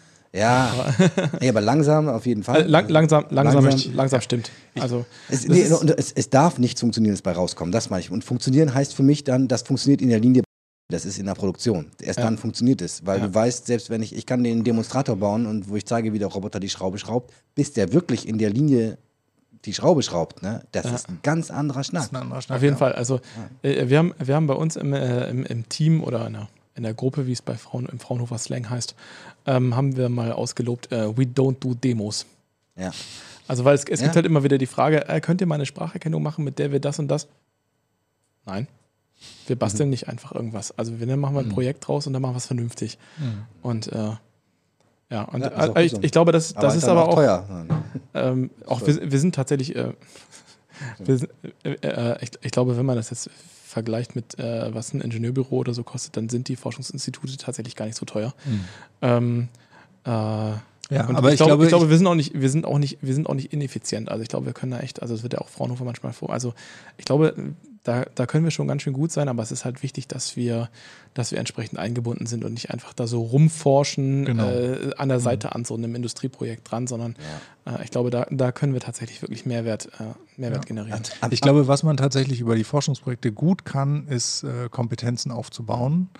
Also du kannst sozusagen über diese Art von Forschung tatsächlich, ich sage jetzt mal, ein Umfeld schaffen, wodurch äh, Firmen dann irgendwann ankommen und dann sagen, okay, pass auf, ihr habt euch da und damit jetzt schon ein paar Jahre beschäftigt, wir haben das und das Problem. Ich glaube, das ist so der Idealfall und dann entsteht daraus vielleicht mal ein großes oder wie auch immer Industrieprojekt. Aber ich glaube tatsächlich auch, dass die darauf wird viel zu sehr gesetzt, dass das genauso läuft und das läuft aber real nur ganz selten so, weil das können sich nur ganz wenige Unternehmen leisten. Und die Forschungsprojekte, wie du schon sagst, wo auch eine hohe Industriebeteiligung ja mit der, mittlerweile auch quasi schon Standard ist, dass die Industrie damit reingehen soll, ist aber wahrscheinlich für die Unternehmen wirklich nicht so attraktiv. Und viele Unternehmen können sich das auch tatsächlich gar nicht leisten. Also viele sagen auch, kommen auch, sagen ganz klar, Thema super interessant, aber wir können weder den administrativen Overhead irgendwie stemmen, äh, äh, noch äh, äh, können wir jetzt sozusagen dieses Kapital da reinstecken, weil am Ende des Tages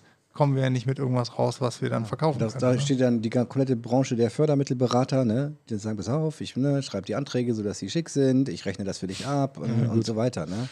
Also völliger, äh, ja, Und, und schöpfen da die Marge, dann schöpfen das Geld ab, ne? was eigentlich äh, für die Forschung da sein sollte. Lass, wir haben gerade über Mehrwerte gesprochen, lass uns doch nochmal über, einen Mehr, über einen anderen Mehrwert sprechen, ähm, den ihr auch, weil neben, neben der Spracherkennung könnt ihr ja auch andere Dinge tun, akustisch. Und auch da spielt ja KI eine Rolle. Ähm, ich meine, ich hätte zum Beispiel mal also sowohl mit euch als auch mit einem Kunden aus der Automobilindustrie darüber gesprochen. Ähm, manchmal werden irgendwo in, dann in der Fabrik, in der Linie, müssen irgendwelche Sachen irgendwo eingerastet werden und ähm, dann macht das Klick und äh, eigentlich, und dann sieht man, kann man es auch optisch gut erkennen, ist es eingerastet oder nicht. Aber wie das so ist, wenn da Menschen acht Stunden am Band stehen, dann irgendwann denkt er, der hat Klick gemacht und das ne, Auto geht weiter und dann ist das Kabel aber nicht richtig eingesteckt. Oh, das sind halt so viele. Also irgend, äh, ich weiß jetzt gerade gar nicht mehr die genaue Zahl, aber ähm, wenn man also das, das komplette äh, Armaturenbrett, also dieser gesamte äh, äh Instrumententräger, der wird halt komplett eingerastet. Genau, und da klack, klack, klack überall. Und das klickt irgendwie 14 Mal oder so. Ja. Hm. Oder genau. manchmal auch nur 10 Mal. Stelle ich mir genau, aber das eine, vor. Genau, aber das eine ist ja dann, gut, wenn die Armatur ein bisschen los ist, aber das andere ist tatsächlich, wenn du irgendwo so ein Kabel hast, wo man auch dann, wenn das Auto zusammengebaut ist, fast gar nicht mehr ja, rankommt. Ja. So, und du bist der Meinung, das ist eingerastet. Und dann ist es nicht eingerastet und dann fährt er irgendwann über, dann wird das Auto ausgeliefert. Auch im, im Funktionstest fällt es nicht auf, weil die elektrische Verbindung ist da. Ja. Und dann irgendwann fährt der Kunde halt ein paar Mal über Schlaglöcher, äh, äh, ähm, hier Kopfsteinpflaster, rutscht auseinander und dann bleibt das Auto stehen. Ja. Nicht? Dann geht da nichts mehr. Und solche Stecker gibt es halt. Und da habt ihr, glaube ich, auch schon mal, ähm, sogar auch mit dem gleichen Kunden, glaube ich, drüber gesprochen, ähm, was man da tun könnte, dass man quasi dieses akustische Erkennungssignal, dieses Rast, diesen Rastton, den kann ich quasi selbst in einer lauten Fabrik quasi, kann ich den eigentlich relativ zuverlässig heutzutage erkennen, oder? Ja, also natürlich hängt auch das da wieder ein bisschen davon ab, ähm, wo sind die Mikrofone, also dass genau, man quasi das, aus ja. 10 Meter Entfernung da so ein Mikrofon auf das Auto richtet, was zusammengebaut wird und dann erkennt man den Klick das nicht. Aber wenn man da in der Nähe vom Werker ist, dann funktioniert das schon, äh, dann funktioniert das schon ziemlich gut. Genau, und das, äh, gerade gerade Klicks sind eigentlich miese Geräusche, weil sie total kurz sind. Ja. Also alle transienten Geräusche, das ist halt, ähm, also wir hatten mal ein anderes Projekt, äh, äh, da ging es darum, äh, dass wir erkennen sollten, ob Leute ähm, ohnmächtig werden und umfallen. Also das war auch ein Förderprojekt im ARL-Bereich. Und äh, äh, also da haben wir zuerst äh, gemerkt, okay, das, das, also wenn ein Mensch umfällt, dann macht er Pump. Mhm haben wir gedacht, haben wir Studenten gehabt, die haben sich auf Matten fallen lassen und im Endeffekt hatten wir einen Detektor, der wunderbar erkannt hat, dass Studenten auf Matten fallen. Mhm. Ähm, aber selbst da haben wir gemerkt, es ist ganz schön schwierig, einen umfallenden Stuhl äh, äh, von einer knallenden Tür und oder einem umfallenden Studenten zu unterscheiden. Mhm. Und äh, der, äh, ähm, also da ist es halt äh, wirklich das muss man halt wirklich sehr applikationsspezifisch entwerfen und da muss man halt sagen, okay, ich habe die und die Geräuschklassen in so einer Produktion und die kann ich jetzt wirklich trennscharf unterscheiden und das funktioniert genau für diesen Produktionsschritt und äh, für, für das Erkennen von Klicks. Mhm. Und äh, da, ähm, also das, das kann man sehr robust machen, wenn man äh, genau weiß, wofür das benutzt wird. Mhm. Aber das geht nicht so leicht Man könnte es vielleicht kombinieren, dass du quasi Hot Words hast, kombiniert dann, dass du sagst, Massestecker, Klick. Ja, genau. Oder, oder, dass man das, oder dass man das halt in so einen, äh, in so einen geführten Produktionsprozess ja. anbaut, äh, wo man dann halt sagt, okay, bitte äh, schließen Sie äh, Kabelverbindung XY. Mhm. Und äh, dann muss es halt einen Klick machen und wenn nicht, dann wird halt nachgefragt, ey, ich habe keinen Klick gehört. Ähm, mhm. War da gerade was anderes oder ähm, ähm, hast du den wirklich nicht zusammengedrückt? Bitte prüfe und äh, im Zweifelsfall klick hier auf, doch, ja, ist gesteckt. Mhm. Also das ist, das ist letztendlich immer nur, ja, nur eine Komponente von der mhm. Qualitätssicherung, dass man sowas erkennt. Aber ja, das erkennt Ich, ich habe hab noch im Kopf, ich hatte gehört dann, ich glaube, dass ihr experimentiert hattet auch oder vorgeschlagen hattet mit einem Mikrofon an einem Handschuh oder so. Ja. Und äh, genau, das wurde dann aber verworfen, weil gesagt wird, pass auf, das kannst du dem Werker dreimal sagen, dass er den Handschuh anziehen soll. Der hat aber keinen Bock zu. Der zieht ihn dann im Zweifelsfall halt nicht an. Das nervt ihn halt. Ja. Äh, oder sie. Und ähm, Genau, und aber wie würdest du, also wie aussichtsreich siehst du diese Kategorie von ähm, quasi Audio-Anwendungen mit, mit KI, wenn man sie jetzt zum Beispiel vergleicht mit optischen Methoden? In vielen Bereichen ist erstmal ob die optische Methode naheliegender quasi, ne? wenn man ja. denkt, ob der Stecker gerastet ist oder nicht. Da kommt so eine Nut irgendwie so raus, ne? Und dann kann ich sehen, ist die da oder nicht. Ja. So letzt, letzten Endes. Ähm, Genau, und auf, auf das Klickgeräusch kommt man wahrscheinlich gar nicht im ersten Moment, dass ich das ja auch tracken könnte. Und ich glaube, es gibt ganz viele solcher Anwendungen, wo es quasi ähm, wichtige Geräusche gibt, die auch für uns so sehr wichtig sind oder in Prozessen sehr wichtig sind und wo einem gar nicht so genau klar ist. Stimmt, ich könnte auch einfach nur hören, ob das Geräusch da ist quasi. Ne? Ja, aber ich, ich glaube, das ist da, wo, ähm, wo einfach dann auch der Dialog mit den äh, mit den Werkern und mit den Leuten, die das schon seit 10, 15 Jahren machen, äh, wichtig ist. Also, dass der, also da gibt es oft Leute, die können Sachen hören, wo andere Leute noch niemals drauf geachtet haben. Und das sind genau die Leute, mit denen wir total gerne reden, wenn es um solche Projekte geht, Genau, weil ja die halt so- sagen, ähm, ja, äh, wieso, das, das hört man doch. Und dann so, wie, das, das hört man doch.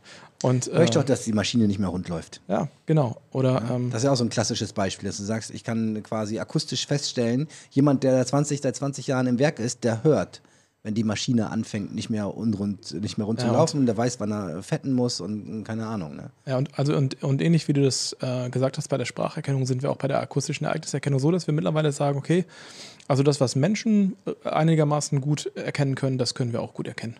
Das Also- ist schon so auch im. Ja, das ist auch Auch eine akustische. Ereigniserkennung. Und natürlich gibt es immer wieder, also man kann äh, nicht eine feine Stecknadel irgendwie im Meeresrauschen raushören. Das können Menschen nicht, das können wir auch nicht. Mhm. Äh, man, manchmal gibt es dann doch noch Tricks irgendwie, dass man halt sagt, okay, man guckt dann halt noch ein bisschen im Ultraschallbereich oder so, da wo man dann doch eine eindeutige Signatur hat und äh, wo, äh, wo Menschen das einfach nicht mehr hören können, dass man dann halt ein bisschen mehr noch machen kann. Aber Wo, wo liegen da die, ist da die Herausforderung hauptsächlich, dass ich gar nicht so genau weiß, wann das Geräusch kommt? Quasi, wenn ich zum Beispiel Object Detection im Bild, da habe ich ein Bild, ne? Da habe ich ein Bild, sage ich, hier, guck nach. Und ich kriege immer ein Einzelbild und da kann ich nachgucken so. Während Audio ja so ein immer ein, ein temporaler Prozess ist, ne? der immer, immer eine, eine Zeitachse hat irgendwie. Und der könnte quasi, ich suche vielleicht, wie du vorhin gesagt hast, nach einem ganz spitzen Teil nur davon. ja, Ähm, ist das quasi die Hauptschwierigkeit, dann den richtigen Moment äh, zu treffen? Nee, also gar nicht mal so, weil Nee? jetzt, letztendlich ist, eine- ist das ja eine Mustererkennung, die, die permanent guckt, war das Geräusch jetzt gerade da oder war das jetzt nicht da. Also die Ja. größere Herausforderung ist es eigentlich zu gucken, okay, ähm, was, war denn, äh, was war denn noch da? Ja. Also wir haben zum Beispiel mal ein, ähm, ein Projekt gemacht, da ging es um äh, das Erkennen von äh, Sprayern an S-Bahn-Gleisen oder ja. an, an, an, an Bahngleisen. Und da haben wir halt vorher gesagt, okay, woran, woran kann man das merken? Genau, es gibt, es gibt und es gibt ähm, und es gibt ähm, äh, und es gibt kruk, kruk, kruk, kruk, also das Laufen auf Schotter, was auch relativ deutlich ist. Also das war das, wo die, wo die Wachleute auch gesagt haben, also daran kann man das hören. So, da, äh, da müssen wir darauf achten. Und wir haben dann Erkenner gebaut, die das ziemlich gut erkennen konnten. Das hat, ähm, das hat gut funktioniert. Und im Feld haben wir dann gemerkt, okay, ähm, diese verdammten Züge, immer wenn man die, wenn die abgekuppelt werden, Okay, und, äh, und dann gibt es da so Viecher, die sitzen da auf der anderen Seite vom Mikrofon, genau da, wo das auch noch ein bisschen Empfindlichkeit hat. Äh, und die machen immer piep, piep, piep, piep, piep, piep, piep, piep, piep. Irgendwelche Vögel, irgendwelcher Biolärm, der dann halt letztendlich hier das, Bio, Vögel als Biolärm zu bezeichnen, ich auch gut. Und, äh, äh, und, und da, also die, die Herausforderung ist da dann oft zu sagen, okay, ähm, wir, wir schaffen es wirklich einigermaßen vollständig, die gesamte, das gesamte akustische Szenario zu erfassen und auch alle, ähm, alle anderen Geräusche, äh, die zu Verwechslung führen, die mit unserem Zielsignal kollidieren können, zu identifizieren. Und äh, ja, also das, Aber alles das ist dann oft Fleißarbeit. oder? Ja, es hat funktioniert. Ja. Ja. Äh, äh, die bösen Sprayer gefasst? Ist das Ja, auch schon, geht das Richtung Dual Use schon? Ist das noch ethisch vertretbar? Die, Äh, Ja, also tatsächlich ähm, haben wir im Team durchaus Leute, die dann eigentlich eher mit den äh, Kunden vom Kunden sympathisieren, sagen wir es mal so. Und ähm, äh, das Lustige ist ja, ähm, äh, sobald dann äh, das System angeschlagen hat, dann muss auf dem Bahnhof halt gesagt werden, äh, weil, weil das sind halt S-Bahn-Gleise mit Stromschienen und dem ganzen Zeugs. Äh, da kam dann halt eine Durchsage, ähm, äh, ähm, Achtung, wir haben, äh, wir haben Sie äh, erfasst, ähm, Sie befinden sich in einem hochgefährlichen Bereich, bitte warten Sie, bis der Sicherheitsdienst Sie aus dem Gefahrenbereich begleitet. Genau. Und dann warten die immer. Und dann bleiben die ganz brav stehen. so. Und ähm, also äh, tatsächlich gab es dann auch schon, ähm, äh, das ist, also das ist mir nur erzählt worden, dass es dann Leute gab, die dann halt einfach gesagt haben, na gut, die haben dann halt einfach einen dicken Magneten und an die Dose ran gemacht und dann geschüttelt, damit sie die leiser schütteln können, die Dosen. Achso, gab's Also. Ich dachte jetzt, deine Kollegen hätten dann irgendwas eingebaut, wie in den Erkenner, dass er dann Hip-Hop-Musik ignoriert.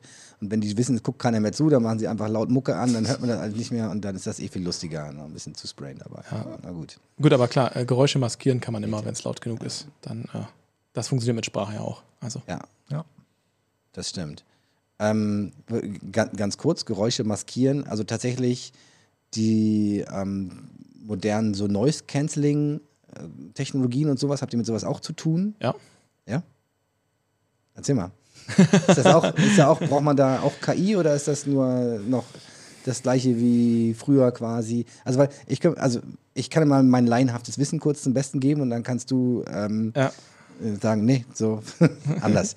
äh, mein laienhaftes Wissen ist ähm, quasi zwei Audiowellen mit gegenläufigen Amplituden äh, heben sich gegenseitig auf, quasi, gefühlt.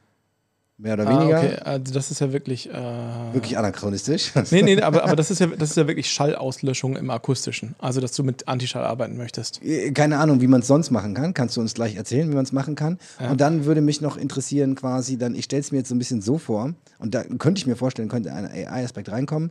Ich muss ja dann quasi, ich muss ja super schnell sein, ne? Da, wenn, ich, wenn ein Geräusch kommt, dass ich es dann auch gleich wegmachen kann. Ja. Am besten wäre natürlich, ich würde das so ein bisschen prädiktiv machen, ne? dass ich so ein bisschen schon vielleicht auch in dem Biolärm um mich herum Ja.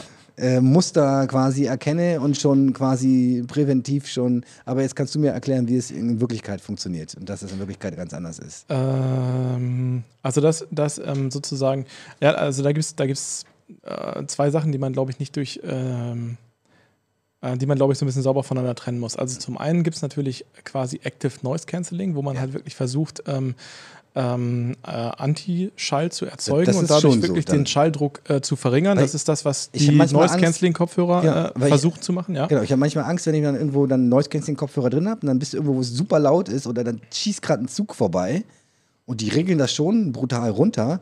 Aber ich habe dann manchmal denke ich, boah, wenn die jetzt gerade aus dem Takt kommen oder so, dann kriege ich quasi den doppelten Schall im Zweifelsfall ins Ohr und mir fliegen die Trommelfälle weg. Kann sowas passieren, theoretisch? Na, also da gibt es dann halt schon äh, Entscheidungsverfahren, äh, äh, Schutzschaltungen, die einfach verhindern, Das ist maximal der Pegel. dass der Pegel nicht, Mm, äh, okay. nicht lauter ist als das, was drin ist. Das funktioniert halt nur besser oder schlechter. Okay. Und, und wie gut Noise Cancelling funktioniert, hängt halt wirklich halt, wie du schon gesagt hast, von zwei, äh, zwei Faktoren halt, äh, ab. Der eine ist, ähm, kann ich mein Anti-Schallsignal, was ich brauche, schnell genug berechnen? ja. Und da ist einfach dann gesagt, okay, wenn meine Regelschleife eine Latenz von ähm, so und so vielen Mikrosekunden hat, dann ist die oberste Grenzfrequenz von dem System 500 Hertz oder ein Kilohertz, was schon ein gutes System wäre eigentlich.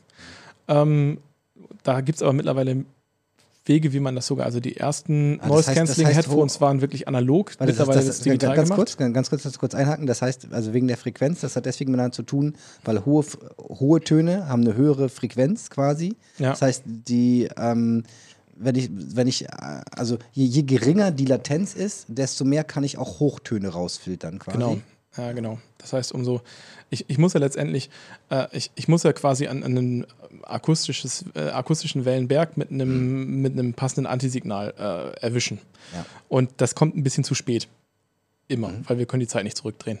Aber wenn es, wenn es noch nahe genug dran ist, dann können wir sozusagen von diesem großen Schallberg eine ganze Menge abfressen. Und Mhm. das ist dann nur ein sehr kleines. Das heißt, wir können dann durchaus 20, 30 dB Dämpfung einfach erreichen, weil wir da so viel von, von, von, von kompensieren können von dem, äh, Ja. von dem Signal.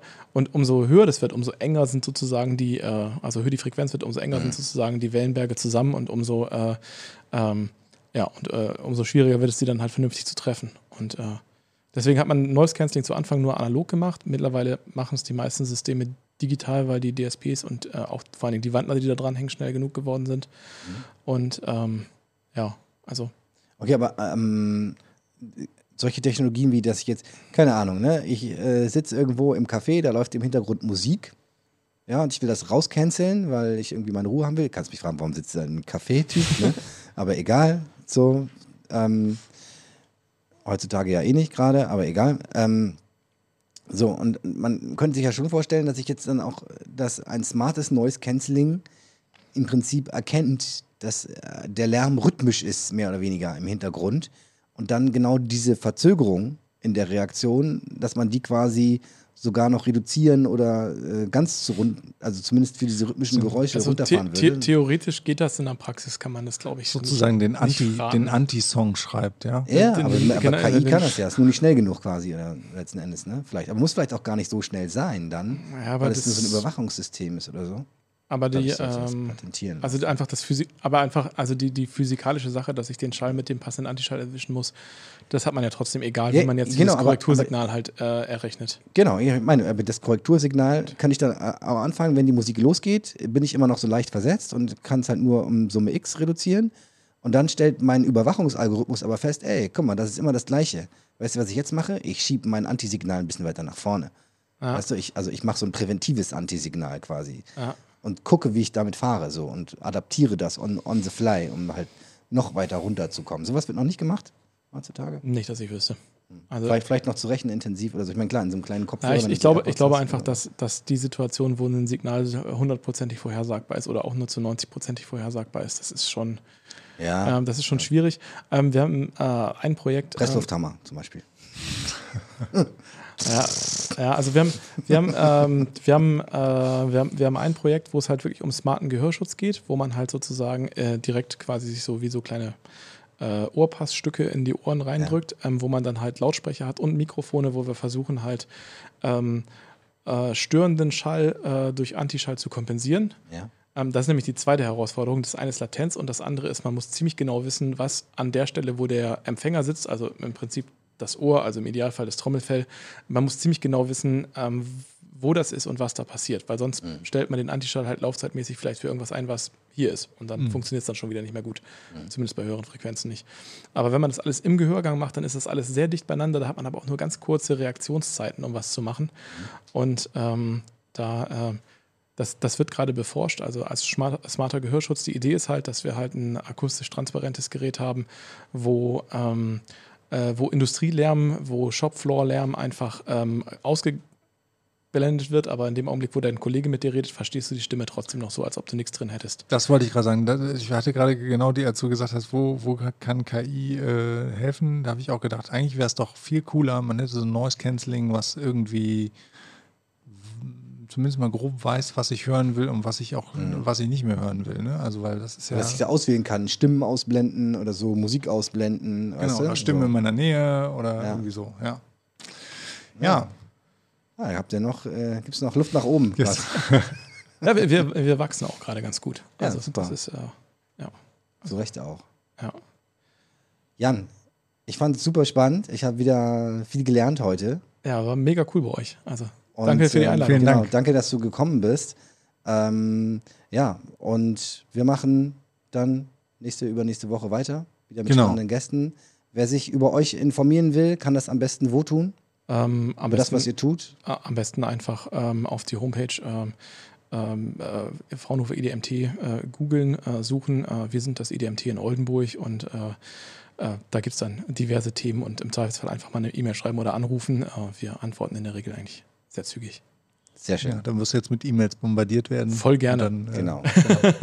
Jan.wellmann at Fraunhofer nee, IDM, ID, idmt.fraunhofer.de. Ja. idt.fraunhofer.de. Alles klar. Jan, toll, dass du da warst. Danke nochmal. Danke fürs Zuschauen. Bis Super. zum nächsten Mal. Danke. Ciao. Danke. Danke. Tschüss. Tschüss.